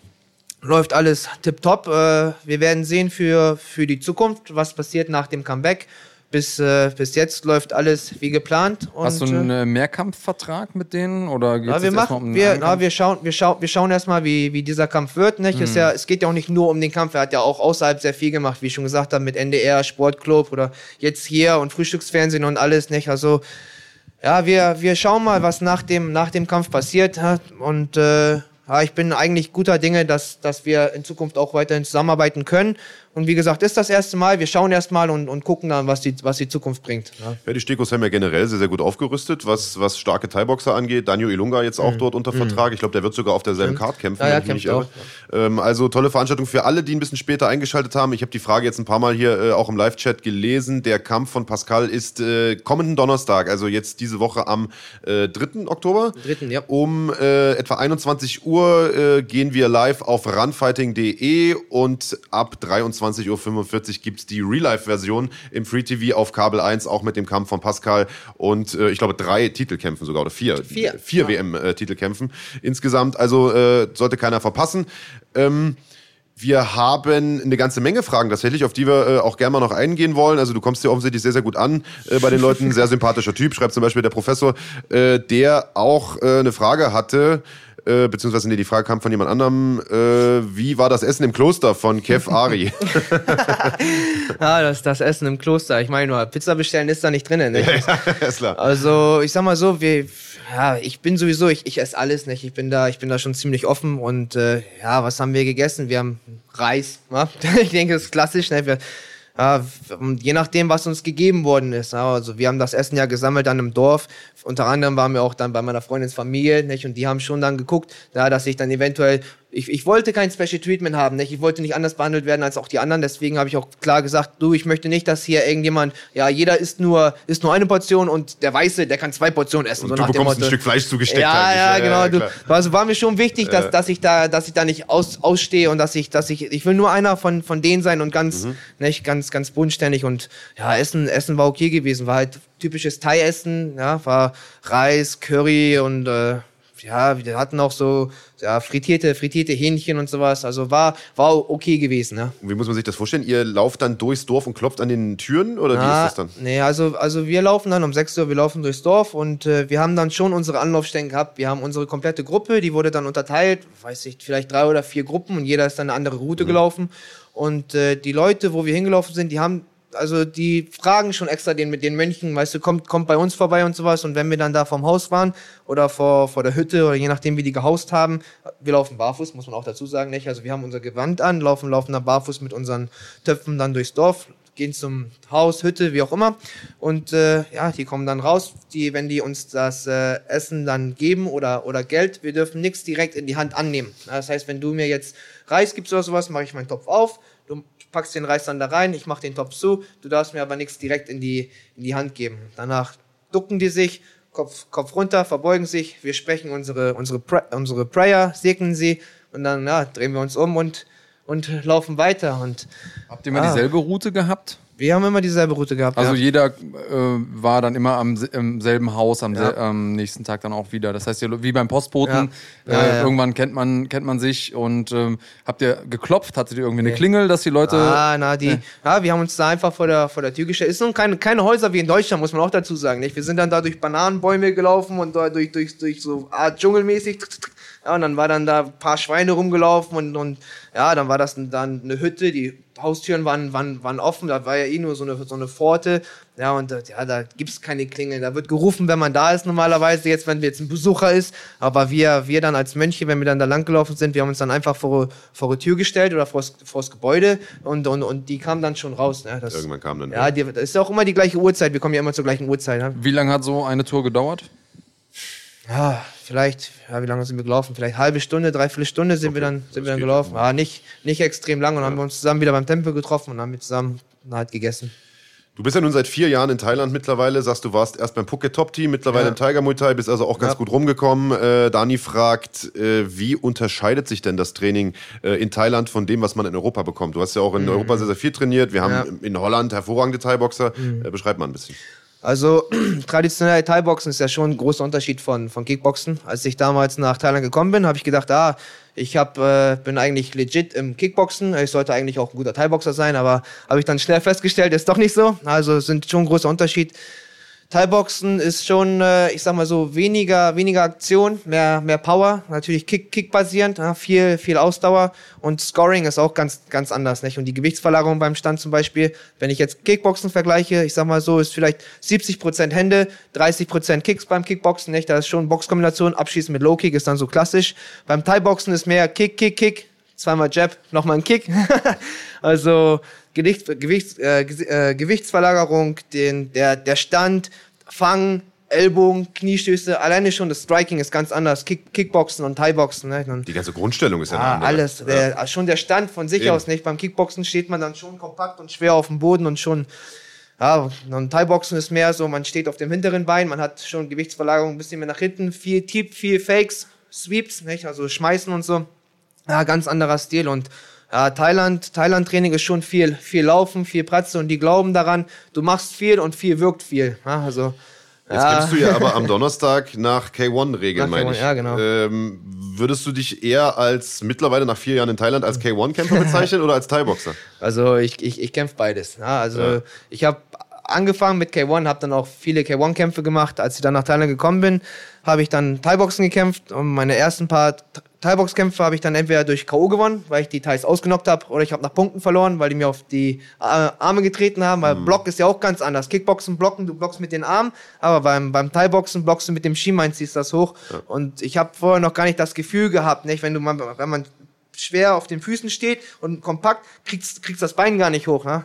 Also, ja, jetzt mittlerweile, ich kämpfe ich kämpf beides, ich fühle mich in beiden, beiden Stilen komfortabel. Ich kann switchen zwischen Kickboxen und, okay. und, äh, und Muay Thai und ja, wenn du mich fragen würdest, was ist mein Favorit, ja, Thai-Boxen hat zwei Minuten Pause, in, in Kickboxen eine Minute, also je nach dem Fitnesslevel, nicht?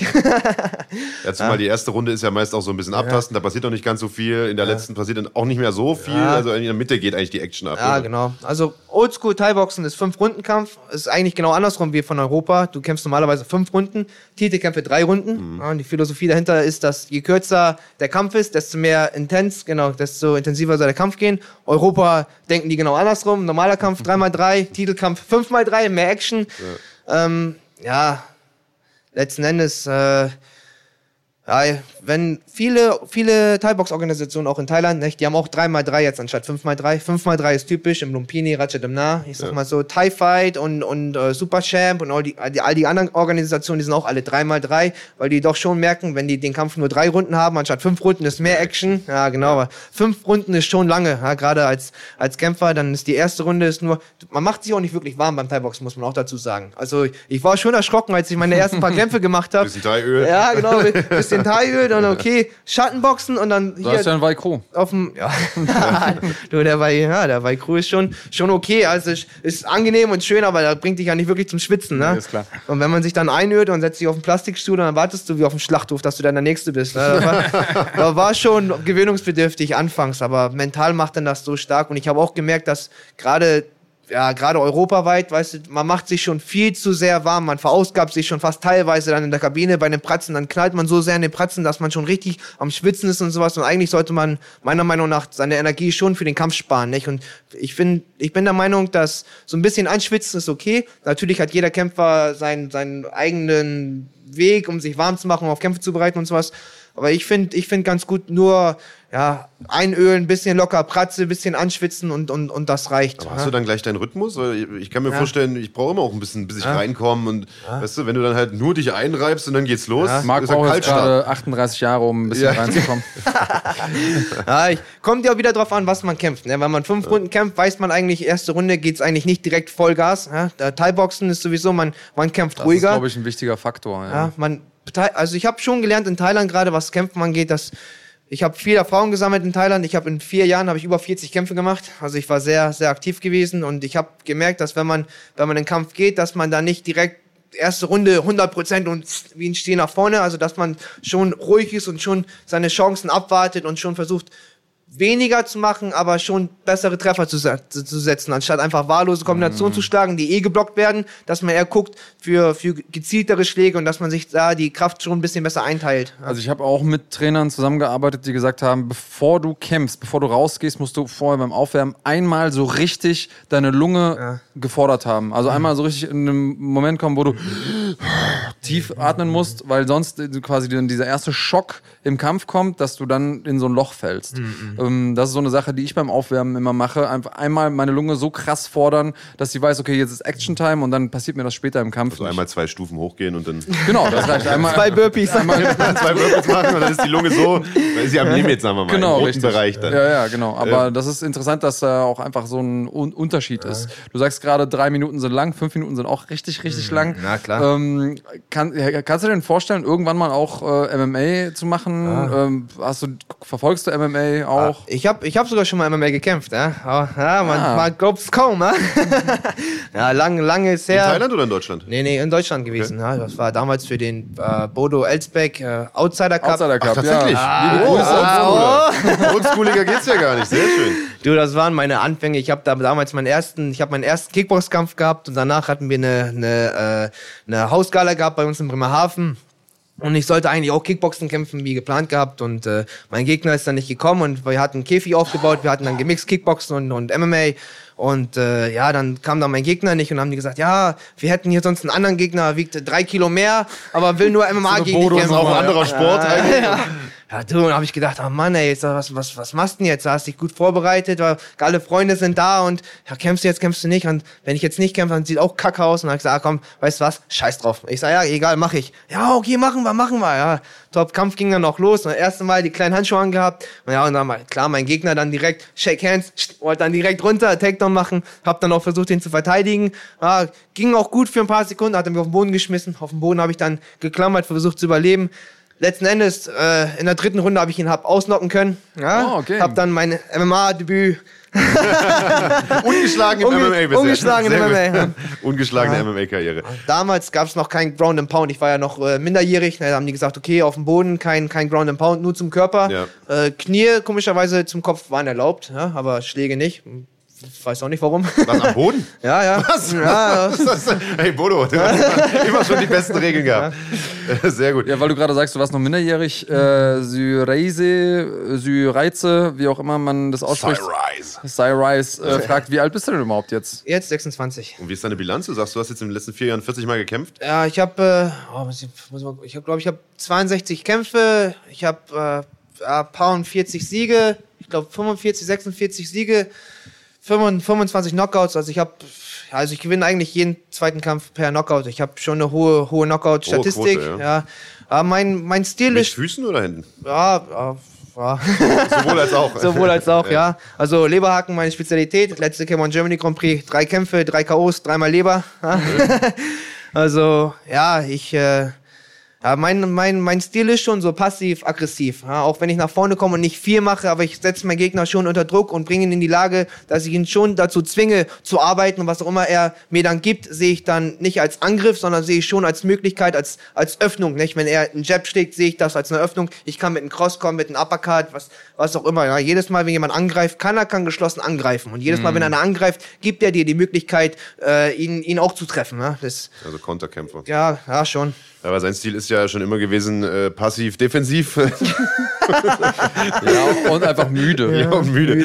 Äh, du hast gerade gesagt, äh, das erste Mal irgendwie die kleinen Handschuhe angehabt Ja. und so weiter. Und das ist ja eine Sache, die sieht man heutzutage relativ häufig bei One Mhm, zum Beispiel, dass tatsächlich auch Thai-Boxen, Muay Thai und auch ein K1 oder Kickboxen, wie es dort heißt, mit kleinen Handschuhen gemacht wird. Ja, geil. Hast du das schon mal gemacht? Findest du es gut? Ja, finde ich super. Ja, also äh, finde ich. Ich find's auch Hammer. Ja, finde ich echt gut. Ja. Also ich bin sowieso, hätte ich auch Bock drauf, muss ich ehrlich, ehrlich sagen. Nicht mit kleinen Handschuhen. Ich habe vorher schon mal bei MX angeklopft, also in, in Thailand, nicht Muay Thai Extrem. Ja.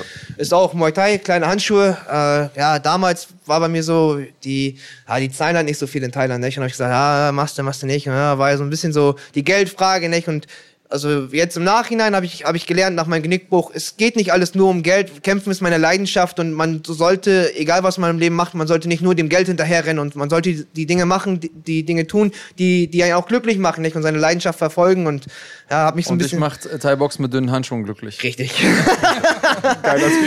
Weil mehr Dynamik drin ist einfach, oder? Ja, ich, ich bin komfortabel, ich fühle mich selbstbewusst mit meinen Händen. Ich weiß, ich habe ich hab stabile Fäuste und äh, ja, mit den dünnen Handschuhen ist, ich bin immer, ich bin sehr competitive, nicht? Und so challenging. Ich mag gerne Herausforderungen und für mich ist das ein neuer Stil. Auf jeden ja, Fall. Thai-Boxen in 10 Unzen Handschuhe, 8 Unzen Handschuhe habe ich durch. Ich habe ich hab Kickboxen gekämpft gegen unzählige große Namen, Muay Thai gekämpft gegen die größten und, und ja, Muay Thai in kleine Handschuhe ist nochmal eine andere Hausnummer, nicht? Anderer Stil und da habe ich einfach Bock drauf, was, Was ist- Neues und Was ist mit so Sachen wie Mulboran? also, ja, ist der Kat Schweck mit den, mit den, mit den Ropes. Äh, Habe ich auch Bock drauf, definitiv. War gleiche, gleiche Sache wie Muay Thai Extremfeuer. Nicht, zahlen auch nicht so viel dafür, dass man sich eigentlich in den Ring stellt, dann mit den, mit den, mit den Ropes und sich dann gegenseitig auf gut Deutsch ans Met haut. Naja, ist ja so. Ja, aber ja, ist, äh, ist auch eine Challenge. Habe ich, hab ich Bock drauf. Die machen immer einmal im Jahr ein großes Turnier mit gutem Preisgeld, 1 Million Baht, 30.000 Euro. Ja, schon interessant. Dieses Jahr äh, wurde ich auch dann auch gefragt, das Turnier zu kämpfen. Auch in Karlsruhe hätte ich auch Lust drauf. Datum wäre 23. Oktober, 17. Oktober, Geburtstermin unserer, unserer Ja. Tochter. Äh, keine Chance, ne? Jetzt am 3. kämpfe ich hier mein, mein Comeback-Kampf und ich brauche erstmal zwei, drei Kämpfe, um, um, um genau mal ein bisschen wieder meinen Ringrust abzuwerfen und bevor ich dann, weißt du, direkt dann. Ja. Ist, also du sagst es gerade, du kämpfst am 3., 17. ist Geburtstermin. Jetzt haben ja äh, Kinder von Anfang an immer die Angewohnheit, nicht das zu machen, was sie sollen. Oder zumindest kann man sich Ja, nicht sicher sein. ja, das ja. heißt, äh, ist da irgendwie was in deinem Kopf? Du lässt deine äh, Partnerin alleine, Mhm, in Anführungsstrichen, zu Hause, weißt nicht, okay, kommt vielleicht doch früher das Kind, während ich gerade im Ring Ja, äh, sitze. definitiv, definitiv. Das sind, das sind ja Horrorszenarien eigentlich, die man, die, die man sich da im Kopf vorspielt. ne? Man will ja nicht die Geburt seines eigenen Kindes verpassen. Und die Entscheidung, dass ich jetzt hier zu diesem Zeitpunkt auch mein Comeback gebe, habe ich auch nicht alleine getroffen. Ich habe dann das Angebot bekommen, habe dann aufgelegt. Da muss ich erstmal kräftig durchatmen, ne? erstmal erstmal verdauen, habe dann mit meiner Freundin oder Lebensgefährtin dann darüber gesprochen und habe gesagt, du, die Entscheidung, die liegt nicht an mir. Ich sag, meine Priorität in meinem Leben, ich sag, das bist du und das Kind. Ich sag, und je nachdem, was du mir sagst, wenn du mir sagst, okay, wir, wir können das gemeinsam schaffen, du fühlst dich stark und äh, dann, dann, dann können wir das machen. Wenn du sagst, du, äh, lieber, lieber nicht, ich brauche dich hier gerade in der Endphase jetzt und äh, du, dann habe ich dafür vo- volles Verständnis und äh, dann, dann, dann bleibe ich hier, nicht? Dann kämpfe ich irgendwo anders oder ah, letzten Endes hat, äh, da muss ich auch sagen, also sie ist mega supportive und äh, hat dann gesagt, du, das ist dein Traum. Ich weiß, du machst das nicht nur für dich, du machst das für uns. Und ja, wie gesagt, wir haben ja jetzt auch schon seit einem Jahr kein, kein Einkommen gehabt. Irgendwo musste auch mal wieder ein bisschen, ein bisschen Geld fließen. Und jetzt mit der Geburt des Kindes in Thailand, wir zahlen ja auch alles selber. Ist nicht wie in Deutschland, das an Versicherung übernimmt.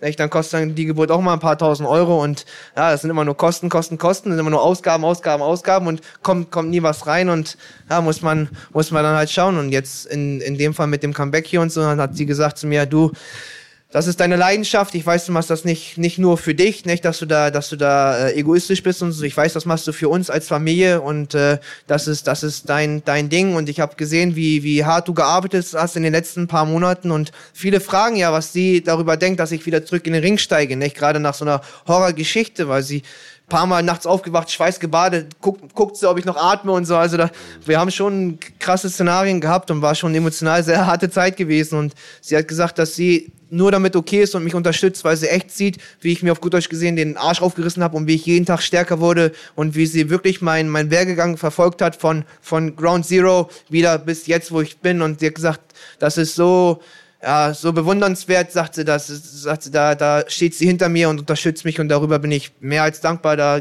das, ja, ist nicht normal, dass eine Frau im, im neunten Monat schwanger sein, ihren, ihren Partner halt zum anderen Ende der Welt schickt, ne? also, dass sie mich da unterstützt, da bin ich echt sehr dankbar und ich werde natürlich mein, mein Bestes geben, nicht, da, auch eine gute Performance zu zeigen und war noch nie motivierter als, als jetzt. Ist nicht nur der Kampf für mich, ist der Kampf für mich, meine, meine Lebensgefährtin und mein ungeborenes Kind. Ich kämpfe für meine Familie, ich bringe Essen auf den Tisch und je nachdem, wer mir da vor, vor der Nase steht, das ist mir scheißegal. Da ich habe so hart trainiert, da bin ich echt motiviert.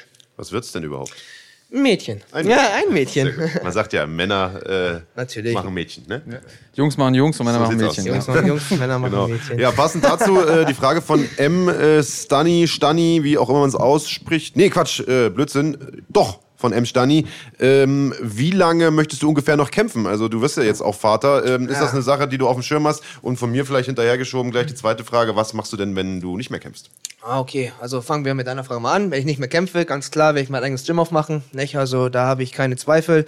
Mhm. Ist mein Plan schon gewesen. Schon vor einigen Jahren wusste ich schon, okay, eines Tages, das ist mein Lebensinhalt und ah, ich habe viel, viel Wissen zu teilen. Nicht? Ich habe schon so viel Personal Training gegeben und ja, wie auch immer, ich, ich werde mein eigenes Gym aufmachen und äh, ja, mit selber kämpfen. Du, man kann da kein Zeitlimit dran setzen. Ich werde so lange kämpfen, solange meine Gesundheit mitmacht. Toi, toi, toi, ja. also, ich sag mal so, wenn es bis Mitte 30 geht, ist gut. Wenn es nicht geht, auch okay. Ich werde es einfach so lange machen, wie ich gesundheitlich kann. Natürlich mit meiner Familie muss ich auch zusehen, dass wir auf den auf grünen Steg kommen. Ist ja auch klar. Und äh, ja, aber jetzt sagen, okay, ich werde bis 40, 42 kämpfen oder mir da irgendwie ein Zeitlimit setzen, das habe ich jetzt nicht gemacht. Ich werde sehen, wie weit ich komme. Ich werde gucken, dass ich so weit nach oben komme, wie es geht. Und solange meine Gesundheit da mitspielt, da dann werde ich da durchziehen. Ja.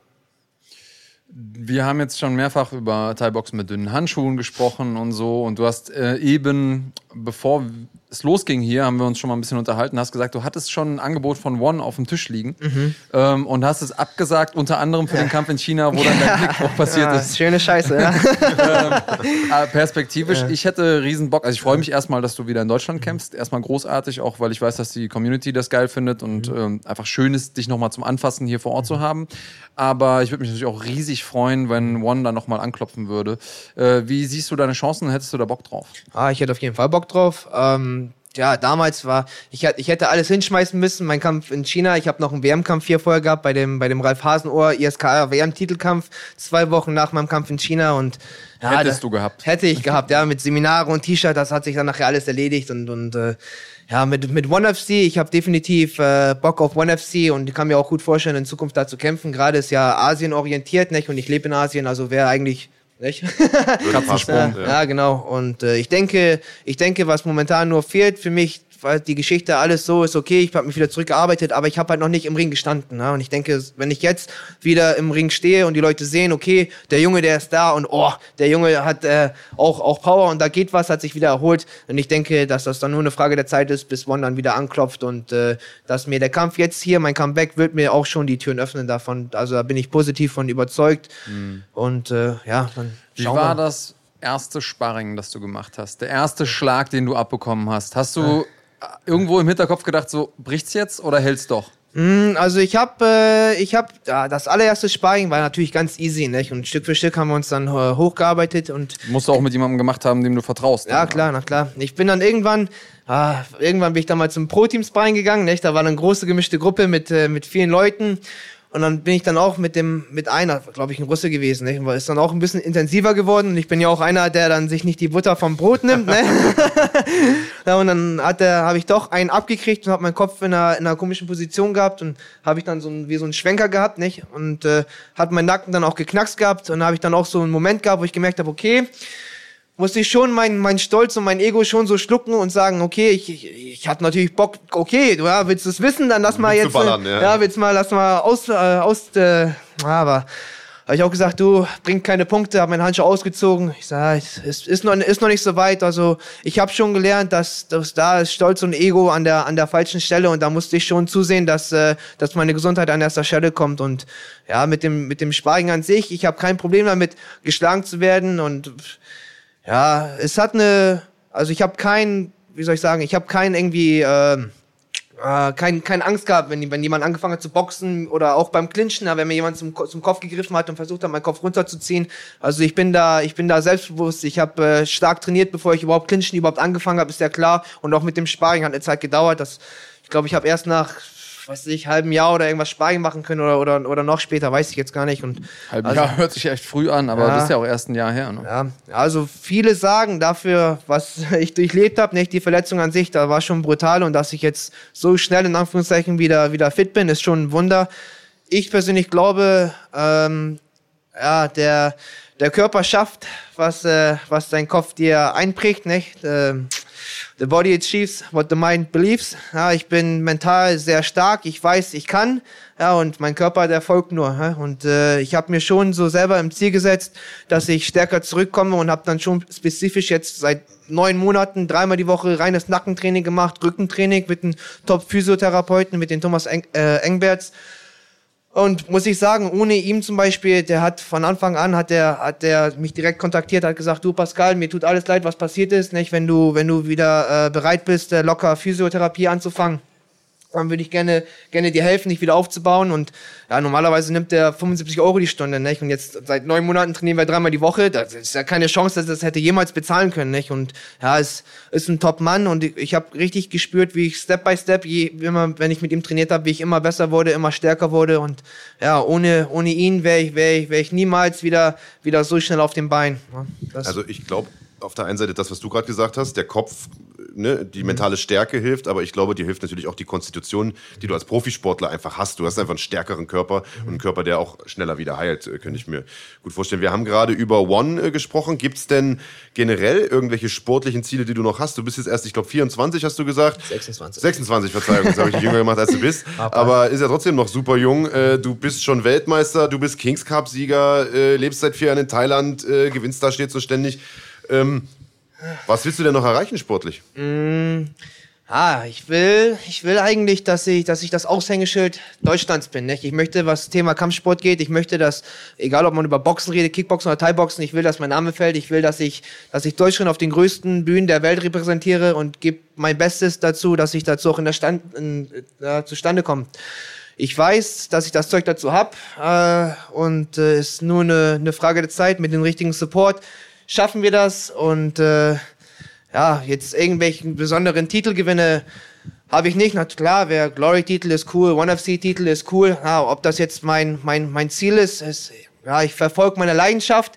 Ich gehe meinen Weg und äh, ja, der Weg ist das Ziel. Nicht? Ich habe jetzt keine, keine Endstation, wo ich sage, okay, wenn ich das erreicht habe, dann habe ich das alles geschafft, sondern ich gehe so weit, wie ich kann und äh, wenn ich dann den ein oder anderen Titel heimfahren kann, dann soll es so sein, dann ist das, dann ist das gut. Letzten Endes, mein Ziel ist es, Deutschland äh, weltweit zu repräsentieren und ja, mein Kampfname ist The German. Ja, Deswegen. Der ist Programm. Der ist Programm. Jetzt, äh, ist das total spannend, weil äh, genau den Spruch, ich möchte das Aushängeschild für Deutschland sein, ich möchte Deutschland repräsentieren, den haben wir vor äh, nicht allzu langer Zeit von einem anderen äh, deutschen Kickboxer gehört, nämlich von Mo Abdallah, mhm. der äh, auch in wenigen Tagen einen großen Kampf hat, einen lang erwarteten Kampf, mhm. Äh, wird auf Michael Smolik treffen am 12. Oktober in Düsseldorf bei Glory 69. Ähm, und auch Mo hat gesagt, ich möchte gerne das Aushängeschild Deutschlands werden. Die beiden, ja, bekriegen sich ja schon seit ein paar Monaten, Schrägstrich Jahren Jahren online. Hast du das Ganze verfolgt? Freust du dich ja. auf den Kampf? Was ist deine Meinung dazu? Kam mir auch als Frage. Ja, ich habe es schon so ein bisschen verfolgt. Ich habe jetzt nie in meinen großen Fokus gelegt. Nicht? Man, man, hat, man bekommt das ja mit, ist ja klar. Ich weiß, jetzt ist vielleicht seit, seit zwei Jahren ist der, ist der Abdallah da heiß hinterher, den, den Smolek zu kämpfen. Und äh, ja, meine persönliche, ich habe es ein bisschen gesehen, auch dass er den bei GMC dann herausgefordert hat und dass sie sich gegenseitig dann mit YouTube und den ganzen Krams und meine Meinung ist, dass wenn man jemanden herausfordert für solch eine lange Zeit, dann sollte man auch sicher gehen, dass man den Kampf dann aber auch gewinnt. also, das auf jeden Fall, ja. Also das ist schon viel Hype und Trubel, na, dass, dass, dass, der, dass der Smolik jetzt so ein einfach zu schlagender Gegner für den Abdallah ist, finde ich nicht. Also äh, ich finde, der, der, der Smolik, der ist schon unberechenbar, gerade was die Kicks angeht. Nicht? Der hat da schon echt Power in den Kicks. Abdallah, also ich kenne beide persönlich nicht, muss ich sagen, und ich will auch keinen Mist erzählen über, über beiden und aber beide sympathische Jungs eigentlich, aber wenn die da untereinander Probleme haben, dann sollen die das klären, der Bessere möge gewinnen. Das ist ja äh, schön an dem Sport, kann man ja, ja klären dann. Kann man ja klären, ja, bin ich auch gespannt drauf. Also, äh, ich sag mal so, der, der, der Mo sucht ja regelrecht den Kampf mit dem, mit dem Smolek und der Smolek ist den Ganzen ja erstmal so ein bisschen so aus dem Weg gegangen. Jetzt kommt es zustande. Ähm, ja, wäre schon scheiße, wenn der Abdallah jetzt verliert. Ne? also. Für ihn auf jeden Fall. Ja. Also du findest, dass die hm. Fallhöhe für Abdallah höher ist ah, definitiv. als für Smolik? Definitiv. Also wenn ich dich zwei Jahre lang herausfordere und du haust mich nach 20 Sekunden um, so dann. dann ist doof. Dann ist doof, ja. Wie schätzt du denn den Unterschied ein? Also auch einfach, weil äh, Michael Smolik ja auch in, unter einem anderen Regelwerk äh, gekämpft hat, in einer anderen Organisation gekämpft hat. Der K kommt ja von den Stekos quasi. Ja, ja. Ähm, wie gesagt, Regelwerk ist anders, Organisation ist anders. Das heißt, für den wird es jetzt erstmal ungewohnter, sowohl sportlich äh, vom Regelwerk als auch die, die Umgebung. Äh, Mo hat da eher den Heimvorteil. Wie mhm. schätzt du das ein? Ah, ich finde, ich finde, es sind viele, viele Aspekte zu, zu begutachten natürlich. Äh, letzten Endes sind zwei Jungs, die sich im Ring treffen. Nicht? Wenn man alle, alle seitlichen Faktoren auseinander nimmt, von der rein, von der, man, wenn man jetzt nur die Leistung be, begutachtet. Ich habe den Abdallah gesehen bei Glory. Ähm, Performancemäßig für im Schwergewicht ähm, hat er mich jetzt, ja, ich war jetzt nicht so berauschend, nicht? Also ist kein Rico Verhoeven, ne? Also ist, Aber äh, ist ja auch keiner ist, außer Rico Verhoeven. Ja, klar, klar. Ist, ist kein schlechter, nicht? Ja. Ich, will, ich will nichts Falsches sagen, ist ja klar, ist auch ein starker Mann. Mhm. Ähm, ja, mit dem, mit dem Smolek auch starker Mann, viele Leute auf die Bretter geschickt. Äh, ja, Favoriten kann ich nicht picken, es äh, kann alles passieren. Ich denke, wenn der, wenn der Mo die Chance hat, den, den Smolek eventuell in Schlägen einzudecken, dass er da eine gute Chance hat, wenn der boxerisch da, da überlegen ist wenn, äh, wenn der Michael in der Lage ist, einen kräftigen Tritt zu landen, nicht, dann sieht das Ganze ganz anders aus. Also ist schon, ist schon schwierig, ja, und ich finde, dass, dass der Druck eigentlich äh, auf, auf Abdallahs Schultern liegt. Ne? Also das ist schon der Vorteil von Smolik dann, dass er, dass er da eigentlich ist ja nicht mein Underdog, aber der hat schon weniger Druck dann auf den Schultern als der Abdallah, weil er war ja derjenige, der den Kampf auch gesucht hat. Ja. Auf der anderen Seite ist Smolik der Unbesiegte, der ja. Mehrfach-Weltmeister, der dem vorgeworfen wird, hier Fake Champ, du hast ja nur gegen ausgesuchte mhm. Leute gekämpft. Also auch mhm. da ist ja. ja. die Fallhöhe gegeben. Spannend, dass du das so einschätzt. Ähm, weil wir es jetzt auch gerade hier nochmal von Cyrace, äh, du musst uns unbedingt mal aufsprechen, wie man dich ausspricht. Schreib mal so, in Lautschrift, wie du, wenn, du wenn, wenn, du so viele Fragen stellst. Aber letztes nochmal drüber äh, spricht, bestes deutsches Sch äh, Schwergewicht im Kickboxen. Mo hat es ja angekündigt, er will das Aushängeschild sein. Würdest du sagen, der Sieger dieses Kampfes ist der beste deutsche Kickboxer ja, sich selber, Schwergewicht? sich selber als den besten deutschen Schwergewichtler zu, zu betiteln, ist schon. Nee, ich frag dich ja, ja jetzt. Ach so. Ja. Wenn, also der ah. von den beiden, der gewinnt, ist der der beste deutsche Kickboxer dann. Mm. Im Schwergewicht. Im Schwergewicht, ja, ja. Ah, ah, gute Frage. Ich meine, vielleicht rennt irgendwo noch jemand rum, den wir gar nicht auf dem Schirm also haben. Viele gibt es ja auch gar nicht. Ja. Schwergewichte. Ja, das stimmt schon, das stimmt schon. Ah, ich finde ich find Danjo natürlich auch sehr stark, ja, ist klar. Ja. Also wenn, wenn, wenn, wenn, wenn der Danjo jetzt gegen, gegen den Abdallah kämpfen würde oder gegen den Smolik, würde ich schon den Danjo als Favoriten einschätzen. Nicht? Also in meinen Augen ist, äh, ist Danjo da schon im Schwergewicht äh, Nummer eins, war ja auch schon äh, vor ein paar Jahren dann Glory Ranked Number One und äh, ist auch verdient. Titelkampf sogar gehabt. Ja klar, Titelkampf ja. gegen Tyron Spong. Na, Turnier war er gegen Tyron Spong gewesen damals. Also, ja, ob der dann der beste deutsche Kickboxer ist, würde ich gar nicht mal sagen. Nicht? Also die Königsklasse, ich finde, Ich finde, wenn man wirklich das beste Schwergewicht suchen sollte, dann sollte man wirklich die Besten miteinander dann messen. Ja? Und äh, ja, nur zwei Leute gegeneinander kämpfen sagen und der Bessere ist dann der Beste Deutschlands, würde, würde ich, nicht, würde ich nicht sagen. Ja. Du sagst die Besten der Besten. Das ist eine Frage gewesen, ich glaube auch von C. Rice, Cyrese, wie auch immer. Äh, der fragt, äh, kämpfst du in derselben Gewichtsklasse wie äh, Enrico Kehl? Ja. Äh, jo, das ist so. Wäre das, das so. ein Kampf, der dich mal reizen würde? Oh, definitiv, definitiv. Enrico also ich hab, super Typ, ne? Ja. Also die Frage wurde mir schon öfters gestellt, nicht, ob ich äh, mal gegen Enrico kämpfen wollen würde. Und Natürlich, ja. Ich meine, äh, Kampfsport Deutschland, jetzt 70 Kilo, Kickboxen, Muay Thai. Äh, ja, Enrico, ich. Ja. also ich will ja das, äh, das Aushängeschild sein für Deutschland und deutschlandweit. Äh, ja, momentan ist das noch Enrico, der, der international großen Erfolg hat natürlich, auch mit dem K1 World Max Grand Prix Sieg gegen, gegen Burka. Ähm, ja, das ist ein Kampf. Äh, ich, ich will mich beweisen. Also ich würde Enrico gerne kämpfen wollen. Ähm, ich denke, ist auch äh, nicht umgehbar. Es wird irgendwann dazu kommen müssen. Nicht gerade, wenn man auch dann wieder ums Thema geht, wer ist der beste Deutsche? Nicht nur im Schwergewicht, sondern auch im Mittelgewicht in unserer ja. Gewichtsklasse. Also das ist schon ein Kampf, der irgendwann zustande kommen, kommen muss, um diese, um die Frage dann nochmal zu klären. Ich habe ich habe nichts gegen Enrico, ich habe ihn jetzt auch nie herausgefordert oder irgendwas. Ich habe ja sowieso andere Sachen zu tun gehabt im letzten Jahr. ja. Und also, er ja aber auch. Ja, ja, ja, ja, auch. Er war auch gut aktiv ja, gewesen. Nicht? Und ja, sportlich gesehen mag ich ihn schon. Er bringt eine gute Performance. Nicht? Hat auch gut gegen Jabba Ashkarov ausgesehen im, im Turnier. Ich habe ihn auch vorne gesehen. Ich habe meiner Meinung nach hat er den Kampf auch gewonnen. Dass der Jabba gewonnen hat, hat mich, äh, hat mich ehrlich gesagt überrascht, ja, weil der, ah, der, der war, der war konditionell war der, war der, war der, war der durch mit dem Thema. Mhm. Ne? Der hat dann noch seine Drehkicks dann versucht, Drehkick zum Kopf, dritte Runde. Der lag glaube ich sechsmal auf dem Boden. Enrico war immer noch spritzig, hat den Kampf gesucht und wenn er Runde 4 gewesen wäre, hätte Enrico den umgehauen. Und äh, ich denke, dass Enrico den, den Kampf hätte ge gewinnen sollen. Nicht? Also das war schon sein Ding. Ich gönne ihn das auch, äh, ja, aber ich möchte ihn auch irgendwann kämpfen. Na klar, ist ja klar, man, ja wenn man der Beste sein will, sollte man die Beste schlagen. Und er steht mir so im Weg, auf dem Weg nach oben und irgendwann kommt das Aufeinandertreffen. Ne? Das ist eine tolle Aussage und ich glaube, das wird Enrico auch äh, so sportlich nehmen, wie du es wahrscheinlich meinst. Ich finde es total interessant, weil wir haben gerade eben über sportliche Ziele gesprochen, über Glory-Titel und One-Championship-Titel und so, und da warst du total gelassen und mhm. hat dich gar nicht so richtig gejuckt. Du sagst, wenn ich einen gewinne, dann ist gut, wenn nicht, dann halt nicht. Ich mache einfach das, was ich gern mache. Als es jetzt aber um interessante Paarungen ging, mhm. so du total aufgeblüht, die Augen haben geglänzt und so weiter. Deswegen fragen wir mal weiter. Also vielleicht ist das ja, ja. eher eine Sache. Gibt es ein paar Traumkämpfe, die du mal hast? Wir haben Buakau angesprochen. Ja, äh, wir haben vorher schon gesprochen, bei deinem One-Angebot, mhm. das auf dem Tisch lag, mhm. war Jotzenklei der Gegner, richtig, den du vor die, vor die, Brust gesetzt hast. Also gibt es so ein paar Dream-Matchups, ja. wo du sagst, die muss ich unbedingt nochmal kämpfen? Ja, schon. Also Jotzenklei würde ich gerne kämpfen. Angebot habe ich ja gehabt, ist leider nicht zustande gekommen dann.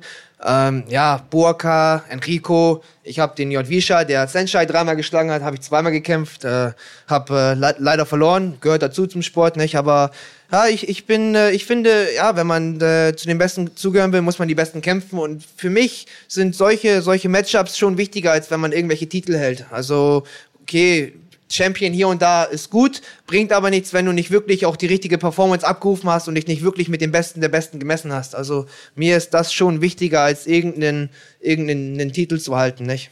Ja. Also lieber einen guten Kampf gegen einen Topmann verlieren, als in irgendeiner hoffnungslosen Organisation Champion. Ah, definitiv. Ja, ich will mich nicht selber schmücken mit, mit einer Million Titeln, ne, wo dann jemand den Verband gar nicht kennt und was weiß ich was. Und wenn, wenn man dann mal einen proper Gegner hat, dass man dann auf einmal keine Performance sieht. Also ich bin eher äh, ich, ich bin eher so der Performance-Kämpfer. Nicht? Also ich suche schon starke Gegner. Ich, ich will keinen Fallobst kämpfen und äh, ja, ich, hab, ich bin auch nie in guten Kampf aus, dem aus dem Weg gegangen. Ich habe Zuzakorn, der, guck mal, der hat 700 Kämpfe, ne? Ich ist Superstar. Ich habe den zweimal gekämpft bei Thai Fight, ich habe den in China gekämpft, ich habe den JV zweimal gekämpft. Also ich habe schon groß, gro große Namen gekämpft und äh, habe da kein Problem, mich mit den Stärksten zu messen. Weil letzten Endes finde ich, wir sind alles, wir sind alles Menschen, wir kochen alle mit Wasser und äh, du, die erfinden das Rad nicht neu. Und äh, wenn ich als Underdog in, in, den, in den Kampf gehe, habe ich eh nichts zu verlieren. Ist äh, eine gute ja. Chance für mich, mir selber einen guten Namen aufzubauen und äh, Gesundheit. Ja, besten Dank. Ja, ja. glaube ich, ist äh, genau die richtige Einstellung. Ich weiß gar nicht, haben wir äh, die YouTube-Fragen haben wir abgearbeitet? Haben wir auf Instagram noch, noch welche, also, die wir. Wir haben äh, erstmal auf Instagram eine Frage von unserem guten Freund Max Koga. Oh, der, ja, Max. Max. Der äh, fragt, wer ist denn dein Lieblings-MMA-Kämpfer? Ah, siehst du, da wusste ja, dass er fragt. Natürlich ja, Max Koga. Natürlich Max, ah, klar. Wer sonst? ja. Also Lieblings-MMA-Kämpfer, du, Deutsch, deutschlandweit ist schon, ist schon, Max Koga finde ich gut, Stefan Pütz, na klar, Daniel Weiche ja. ist schon, ist schon Topklasse, Deutschland. Äh, so, Welt, weltweit, Lieblings-MMA-Kämpfer habe ich so nicht. Ich bin noch nicht so in der Materie drin, muss ich auch mm. dazu, dazu sagen, nicht? Und äh, ja, so die, die, die deutsche MMA-Szene ist schon gut, die machen das schon richtig. Natürlich immer interessant, wenn die, wenn, wenn die kämpfen, bringen auch gute Leistung und äh, ja, die sollen das beibehalten und da bin ich schon dahinter. Ja. Hast du denn einen Lieblings-Thai-Boxer oder Lieblings-Kickboxer? Lieblings-Kickboxer, ja, Thai-Boxer. Damals meine Inspira äh, Inspiration war Burka gewesen. Ne? Also mhm. damals dann die Videos geguckt auf YouTube. Er läuft dann da durchs Thai-Dorf ja, am, am, am Laufen und kämpft dann da die großen Namen und so, K1 World Max. Und das, das war damals so, wo ich richtig äh, inspiriert worden bin. Und äh, ja, man, man sagt ja, die Inspiration von damals kann heute deine Konkurrenz werden. Und äh, mhm. äh, ich habe schon einmal Angebot bekommen, Burka zu kämpfen. Oh, tatsächlich? Ja, tatsächlich. Ja, das war ein Telefonanruf die, bei All-Star Fight. Und äh, ja, ah, willst du Burka kämpfen? Ich sage, ja klar, auf, auf, auf, auf, auf jeden Fall. Ich, und ich sage, ja, wann denn? Ja, nächste Woche Sonntag. Ich sage, hey Leute, ich sage, ja, ja, Sehr gut. ja, also, also wenn man solch einen Namen dann kämpft, weißt du, da, da braucht man dann schon... Dann nicht am Sonntag. Dann nicht, oh. und, und, nicht in der Woche. Und nicht in der Woche. Da braucht man dann schon eine, eine, eine gewisse Zeit, weißt du, und muss man sich schon proper vorbereiten. Ja, das ist kein, kein spontan Kampf, wo du sagst, ah klar, den nehme ich an, ich bin top vorbereitet. Also da muss man sich schon spezifisch vorbereiten auf so einen, mhm. So einen Namen. Der, der hat unzählige Kämpfe und äh, ist, schon, ja, ist schon ein Tier. Ist schon so. Ist nicht umsonst der, einer, einer der Besten, oder wenn, wenn nicht sogar der beste 70-Kilo-Kämpfer. Ja. ja. Ähm, dann eine Frage, die wir hier regelmäßig unseren äh, Gästen stellen, die aus dem MMA kommen. Mhm. Wir adaptieren das jetzt mal, auch unter anderem, weil das das X-Mädchen gefragt hat äh, auf, Inst äh, auf Instagram. Und zwar, was wäre denn dein WM-Team? Also so fünf Leute aus Deutschland, den du, die du mitnehmen würdest zu einer WM, die dann Deutschland vertreten. Im Thai-Boxen. Im Thai-Boxen. Fünf Kämpfer, ja? Kickboxen. Ja. Mhm. Du kannst dich auch selbst mit reinnehmen, kannst aber auch nur der Bundestrainer sein, der sagt, oh. äh, ich, ich, ich lenke die Geschicke von außen. Tja muss ich jetzt mal, weiß ich gar nicht. Also ich bin auch nicht so etabliert jetzt in, in also ich verfolge schon Kampf, Kampfsport im, im, in der Rennen ist klar, dass ich jetzt ein großes Augenmerk gelegen habe auf, auf spezifische Leute, kann ich nicht sagen. Also wie ich schon gesagt habe, wir erwarten jetzt ein Kind mit ganzen Nickbruch-Geschichte. Also ich habe ich habe mich schon mehr selber auf mich selbst fokussiert. Bist ein bisschen raus aus der Materie. Ja, also ich habe schon, ich hab schon die Zeit genutzt, um, um Augenmerk auf mich selber zu legen, anstatt andere Leute da zu verfolgen. Und die Frage, die kann ich leider nicht beantworten. Ich mhm. weiß jetzt nicht, wen ich so mitnehmen würde. Es gibt viele starke Kämpfer aus Deutschland, nicht, und verschiedene Gewichtsklassen, aber dass ich jetzt irgendwie ein Team zusammenwürfe, kann, kann ich so nicht sagen, weiß ich nicht. Ja. Okay, ja, nicht schlimm. Äh, eine Frage, die ich noch spannend finde, die von Key Ari gestellt wurde hier ähm, auf YouTube Live. Was hältst du von Sportpsychologen? Oder äh, Mental Coaches. Ähm, hast du, war das für dich schon mal irgendwie ein Thema, vor allen Dingen nach der Verletzung? Mhm. Hast du davor schon mal mit jemandem zusammengearbeitet, danach vielleicht mal drüber nachgedacht? Ja. Frage finde ich gut. Äh, Mental Coaching äh, habe ich selber noch nie in Anspruch genommen. Äh, ich bin mental sehr stark, was das Kämpfen angeht. Ich habe auch kam auch dazu, als ich dann nach Thailand gegangen bin, ich hatte ja kein, kein wirkliches Team gehabt. Nicht? Ich bin nach China geflogen, komplett alleine, ohne Ecke, ohne alles, habe meine Hände bandagiert, habe irgendeinen Chinesen gekämpft, den ich nicht kannte. Und äh, ja, all, all diese Sachen, die spielen natürlich dann eine große Rolle, dass wenn du nachher stehst du alleine im Ring und wenn du in der Lage bist, alleine dein, dein Ding zu reißen, dann, dann gibt dir das schon sehr, selbst, sehr viel Selbstbewusstsein und, und mentale Stärke. Und äh, ja, über die Jahre habe ich mich dann mental so aufbauen können und ja, Mentalcoach habe ich so nicht benötigt und äh, ja, ich finde, ich finde, das Mental macht schon 90 Prozent des Kämpfen, Kämpfens aus. Wenn man mental nicht in der Lage ist, äh, mit dem Druck umzugehen, zum Beispiel, ja, sieht man schnell, dass jemand ist, äh, wenn der aktiv ist und die Chance hat, sich zu entfalten, sind die stark. Wenn der Druck zurückkommt, können die mit dem Druck nicht umgehen, brechen ein, der, der, der Wille ist nicht da, nicht? Also, ja, ich, ich, äh, ich finde schon, äh, so ein Mentalcoach, der kann einem schon helfen, ist wichtig. Und ich selber, ich arbeite viel an mir selber mit äh, Visualisierung. Also mhm wenn ich äh, auch mit meinem Comeback, ich habe das Szenario tausendmal im, im, im Kopf gehabt, wie ich einlaufe, wie ich meinen Gegner auf die Bretter hau, wie ich den Gürtel hochhalte und man muss sich selber, man muss sich selber als als Sieger sehen und auch als Sieger, um als Sieger performen zu können. Das ist schon so. Wenn ich, wenn man selber, wenn man Selbstzweifel hat, du, wenn du nicht selber an dich glaubst, warum sollte irgendein anderer an dich glauben? Ja, das ist schon Grundvoraussetzung. Und wenn ich in den Ring gehe und ich habe schon Selbstzweifel, dann ist schon alles zu spät. Wenn ich in den Ring gehe, muss ich selbstsicher sein. Respekt ist klar, der bessere gewinnt. Du Du, aber wenn ich äh, Zweifel habe, dass ich den Kampf gewinnen kann, dann sollte ich gar nicht erst in den Ring gehen. Ja? Dann, dann bist du nicht bereit. Ja. Also Meine ich, Meinung. Ich glaube ehrlich gesagt auch, das macht mir zumindest den Eindruck, wer äh, nach Thailand auswandert mit 300 Euro in der Tasche, sich da äh, auf sich allein gestellt was aufbaut, wer von einem Genickbruch nach so einer Horrorgeschichte wiederkommt, weiterkämpft, nochmal angreift, sich selbst da aus dem Schlamassel rauszieht und, und ich sag mal, die Zähne zusammen Ich glaube, der hat die mentale Stärke wahrscheinlich auch schon und braucht gar keinen Sportpsychologen. Aber viele Leute brauchen es, ist äh, eine, mittlerweile eine Sache, die äh, immer häufiger genutzt wird ähm, und die definitiv auch helfen kann. Ähm, ich habe selbst noch eine Frage und dann müssen wir leider auch langsam zum Ende kommen. Ich glaube, wir haben noch ein, zwei, die wir natürlich auch abhandeln hier. Äh, zum Beispiel, wo Andreas seine Mütze her hat. Wo hast du die her, Andreas? die hat mir äh, der Chef von den Planet Eatern selber gegeben. Peter Sobota ist nämlich eine Planet Eater Kappe. Oh. Ähm, Kann man die kaufen irgendwo? Du, ich kriege ja nicht jeder aus, eine geschenkt. Nein, das ist richtig. Äh, ich gehe mal davon aus, wenn man bei den Planet Eatern in Balingen vor Ort ist, die haben immer cooles Merch da. Ob die Kappe jetzt noch da ist, weiß ich nicht, will ich nichts versprechen, aber äh, Peter sorgt immer dafür, dass die Jungs gut eingedeckt ja. sind und die haben auch echt immer richtig gute Sachen. Also ähm, das ist natürlich ein Original, das gebe ich nicht aus der Hand, aber die haben immer cooles Merch im Gym. Ja, auf die Frage, auf die ich noch hinaus wollte, war, wir haben es gerade gesagt, du bist äh, mehrfach jetzt schon nach Thailand ausgewandert, hast dir da was aufgebaut und ich glaube, die Leute in Deutschland können sich das immer so ein bisschen gar nicht vorstellen, was da drüben eigentlich abgeht. Also dort ist Kickboxen, Thaiboxen halt Volkssport, äh, ihr seid da im Fernsehen. Wie gesagt, hier kennt man dich noch nicht. Das wird sich jetzt wahrscheinlich ab Donnerstag dann auch ändern oder nach dieser Woche. Du hast jetzt einen Haufen Medientermine vor dir. Ähm, beschreib mal dein, dein Alltag dort oder dein Standing dort. Wie, wie, wer ist Pascal Schroth in Thailand? Erkennt man dich dort auf der Straße? Wie läuft das da ab? Wer ist Pascal Schroth in Thailand? Gute Frage. Ja, meine erste Station damals, als ich nach Thailand ausgewandert bin, war Bangkok. Ja, also mein, ich habe da mit dem äh, P. Gay trainiert, Trainer Gay. Ja, äh, sehr, sehr großer Name auch. Jetzt, äh, jetzt macht er eine Welttour, gibt Seminare. Damals hatte der noch kein Instagram und war noch so ein Nobody ja, ja. und äh, hat dann äh, ja, guten, guten Schwung gekriegt. Naja, auf jeden Fall äh, konnten die meinen Namen nicht aussprechen. Dann war dann der Nickname The German. Ja, Pas Pascal gab's da nicht. Da war dann Partei oder Pata. Und, ja, und dann, ja, German, German, The German. Ja, so kam es auch zustande. So habe ich mein Nickname bekommen, The German. Und äh, ja, ich hat es ist schon dann so gewesen, dass ich jetzt mehrere Male schon, wenn ich in Bangkok bin oder irgendwo anders, dass die Leute mich wiedererkennen, die haben mich im Fernsehen gesehen, Taxifahrer sagt, oh, I see you, Thai fighter, you fighting. also ist schon schön, wenn die, wenn die Lokalen einen dann äh, auch so wiedererkennen und, und einen dann auch so mhm. äh, supporten.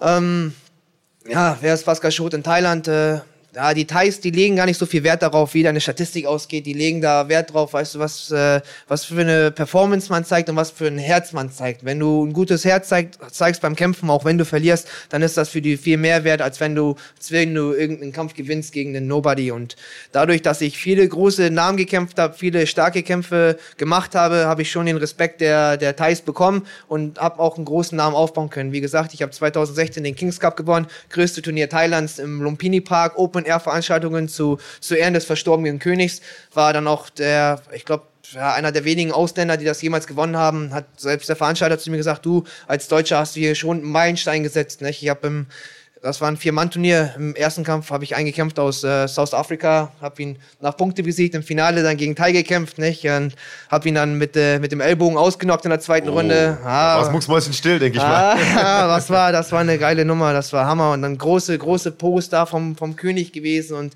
also ich habe schon in Thailand guten Anschluss gefunden. Und ja, ich, wie gesagt, ich lebe ja seit vier Jahren da, bin mit 300 Euro hin. Und hätte ich den Anschluss da nicht gefunden, hätte ich das ja neben Leben äh, stemmen können, dass ich auch da bleibe. Und mhm. äh, ich bin sehr dankbar, dass ich es geschafft habe, mir da ein Leben aufzubauen und ja, Step by Step geht's weiter und äh, ja. Schauen wir mal, wo die Reise hingeht. Hast du ein paar äh, kuriose Geschichten auch erlebt? Also ich kann mir vorstellen, in Thailand, da läuft das ja nicht alles so in Deutschland nach Regeln und Uhrzeiten und was weiß ich was ab. Äh, in vier Jahren in Thailand könnte ich mir vorstellen, erlebt man auch mal das eine oder andere ah. lustige, kuriose, erschreckende. Erzähl mal. Ah, ich habe einiges erlebt. Da habe ich jetzt irgendwas... Ah, ich weiß nicht, ja, also kämpfenmäßig sowieso, wenn man dann eingeölt wird und sitzt auf dem Stuhl dann da, also das war schon eine ganz andere Kampfmentalität. Also da kämpfen gehen, hier ist ja schon, hier auch selbst die Amateurkämpfe, weißt du, die fragen mich dann, ich habe oft öfters mal Anfragen bekommen, ah, du Pascal, ich will jetzt meinen ersten Kampf machen und äh, ja, was denkst du, wie, wie soll ich mich vorbereiten und welche Gewichtsklasse und Ernährung und Weightcut und dies und das und du, das ist alles, Kampfsport in, in, in Europa ist zu viel Heckmeck, ja, da, da, da geht's viel zu sehr drumherum, anstatt zu sich eigentlich. verkopft, meinst du? Ja, genau, anstatt sich nur auf den Punkt, geh einfach kämpfen, weißt du, wenn, wenn du dann erste paar Kämpfe machen willst und du bist 80 Kilo, kämpf 80 Kilo, weißt du, verlier nicht bis auf 72 und setz dich nicht selbst unter Druck. Die ersten paar Kämpfe, Statistik interessiert sowieso nicht, ist Erfahrung machen. Und ich habe in Thailand gelernt, die Kampfmentalität ist ganz anders. Also eu europaweit oder weltweit ist dann mehr so das Aggressive, man, man pusht sich auf, man, man schreit dann rum, ah, und ich will dich umhauen im Kampf und so. Und die Thais ist halt genau das Gegenteil, ne? die gucken einen an, lachen und kämpfen dann so ganz locker und ja, aber die ja, die sind schon Killer, wenn die dann kämpfen. Also das ist schon, ich habe von deren Kampfmentalität viel mitgenommen, viel gelernt und äh, irgendwelche verrückten Geschichten habe ich bestimmt einige. Ja, ich war ein Monat in China gewesen, habe vier, vier Kämpfe in China gemacht, äh, ungeplant. Ich bin für einen Kampf, äh, bin für einen Kampf eingeflogen damals. Und einen K1-Kampf, habe den Kampf in der ersten Runde beenden können, K.O. gemacht. Dann sagt der Veranstalter, du, super Leistung, da willst du nochmal kämpfen? Ich sag, ja, ich, ich sag, wie, wann denn? Ja, nächste Woche, dann bleib hier. Und, äh, ich sag, ja, oh, gut, okay, dann kämpfe ich halt nochmal nächste Woche. Ja, bin ich in China geblieben, habe ich noch einen zweiten Kampf gemacht, habe den auch durch K.O. beendet. Sagt er, ja, willst du noch ein drittes Mal kämpfen? Ich sag, ich sag, verarscht er mich? Ich sag, ich sag echt, ja, ja, ja, ja. Du, nachher, ich war einmal in China gewesen, vier Kämpfe gemacht, viermal durch K.O. gewonnen. Hab, ja, war eine krasse Erfahrung, ja. Hab ein bisschen Geld verdienen können, bin zurück nach Phuket gekommen. Ja, und äh, dann war das 2016, war dann ja der K1 Germany Grand Prix. Und äh, dadurch, dass ich den Monat vorher in China verbracht habe, habe ich ein bisschen Geld verdienen können. Der K1 Germany Grand Prix war dann ein Acht-Mann-Turnier, die acht besten Deutschen. Habe ich gedacht, ah, das ist eine gute Möglichkeit für mich zu zeigen, gerade Kampfsport Deutschland, dass sie mich auf dem, auf dem Bildschirm haben, haben sollen, weil gerade als ich in die A-Klasse gekommen bin in, in Deutschland, bin ich auch schon abgehauen und haben mich viele nicht auf dem Zettel gehabt. Nicht? Die haben dann gedacht, ah, der Pascal, der kämpft gegen kleine Thais oder kleine Chinesen oder ja, weiß der Geier. Auf jeden Fall K1 Germany Grand Prix dann 2016 habe ich dann mein eigenes Ticket hab kaufen müssen, na, weil die nicht einfliegen. Die haben gesagt, ja, wir machen die acht besten Deutschen, aber auch nur die in Deutschland basierend sind. Äh, ein Einfliegen machen die nicht. Habe ich gesagt, okay, ich zahle mein Ticket selber. Mit der Kampfgage mache ich ein bisschen Verlust, aber ist eine gute Möglichkeit für mich und ich glaube an mich selber und ich wusste, das ist meine Chance. Bin dann eingeflogen, habe K1 Germany Grand Prix gekämpft, ersten Kampf gewonnen, zweiten Kampf gewonnen. Im Finale dann den Alex Schmidt ausgenockt, den Favoriten des Turniers, K1 Germany Grand Prix Champion geworden und das war dann so in Anführungszeichen mein Durchbruch. Da bin ich dann zurück nach Phuket. Vorher war ich so ein bisschen gymlos und dann nach meinem nach dem K1-Sieg konnte ich mir dann aussuchen, wo ich hin wollte. Habe dann Angebote bekommen von Tiger Muay Thai, vom Phuket Top Team. Habe mich dann für Phuket Top Team entschieden. Die haben mir ein gutes Angebot gemacht, auch finanziell. Und ja, bin dann zum Phuket Top Team. Dann haben die angefangen, Kickboxen mit äh, ins Gym zu etablieren, haben mich äh, zum K1 Head Coach erklärt, habe dann die K1-Klasse da unterrichtet, zweimal die Woche. Lief gut, zweieinhalb Jahre, habe 50 Leute in meiner Klasse gehabt, habe viel Privattraining gemacht, weiterhin gekämpft und ja, lief, lief alles tipptopp, ja, bis ja, bis zum 20. Oktober letzten Jahres. Ja? ja, bis zu dieser Geschichte. Also man hört daraus, du bist angekommen in Thailand. Du hast gesagt, deinen Durchbruch hast du gehabt mit dem, äh, mit dem K1 Grand Prix. Jetzt kommt vielleicht nochmal der zweite Durchbruch nach dieser Pause im Comeback. Also für alle, die es äh, noch nicht mitbekommen haben. Pascal kämpft äh, nach seinem Genickbruch, nach einjähriger Zwangspause wieder zum ersten Mal. Und zwar im Zirkus Krone in München diesen Donnerstag am 3. Oktober. Live das Ganze ab etwa 21 Uhr auf runfighting.de im Real Life um 23.45 Uhr auf Kabel 1. Pascal, absolut inspirierende Geschichte, toller Typ. Ich äh, wünsche dir viel, viel Erfolg äh, für diesen Donnerstag. Ich wünsche dir vor allem viel Erfolg äh, mit der Geburt der, der kleinen Tochter. Ich hoffe, die wartet noch so lange, bis du wieder zurück bist in Thailand. Ähm, alles, alles Gute. Ich wünsche dir nur das Beste. Danke, dass du da warst. Ah, vielen Dank. Freue mich, heute hier gewesen zu sein. War großartig, war auch schön, immer so zwischen dein, zwischendurch das Necht zu hören. Das kenne ich nämlich. Meine Mutter ist auch in Bremerhaven geboren. Ich habe auch ah. das Tattoo gesehen hier. Äh, also auch äh, für mich nicht nur deshalb großartiger Talk. Vielen Dank, dass du da warst. Ich danke. Ja, und euch äh, auch besten Dank. Vielleicht noch ganz kurz der Hinweis. Also Pascals Kampf äh, haben wir gerade erwähnt. Der ist jetzt am Donnerstag.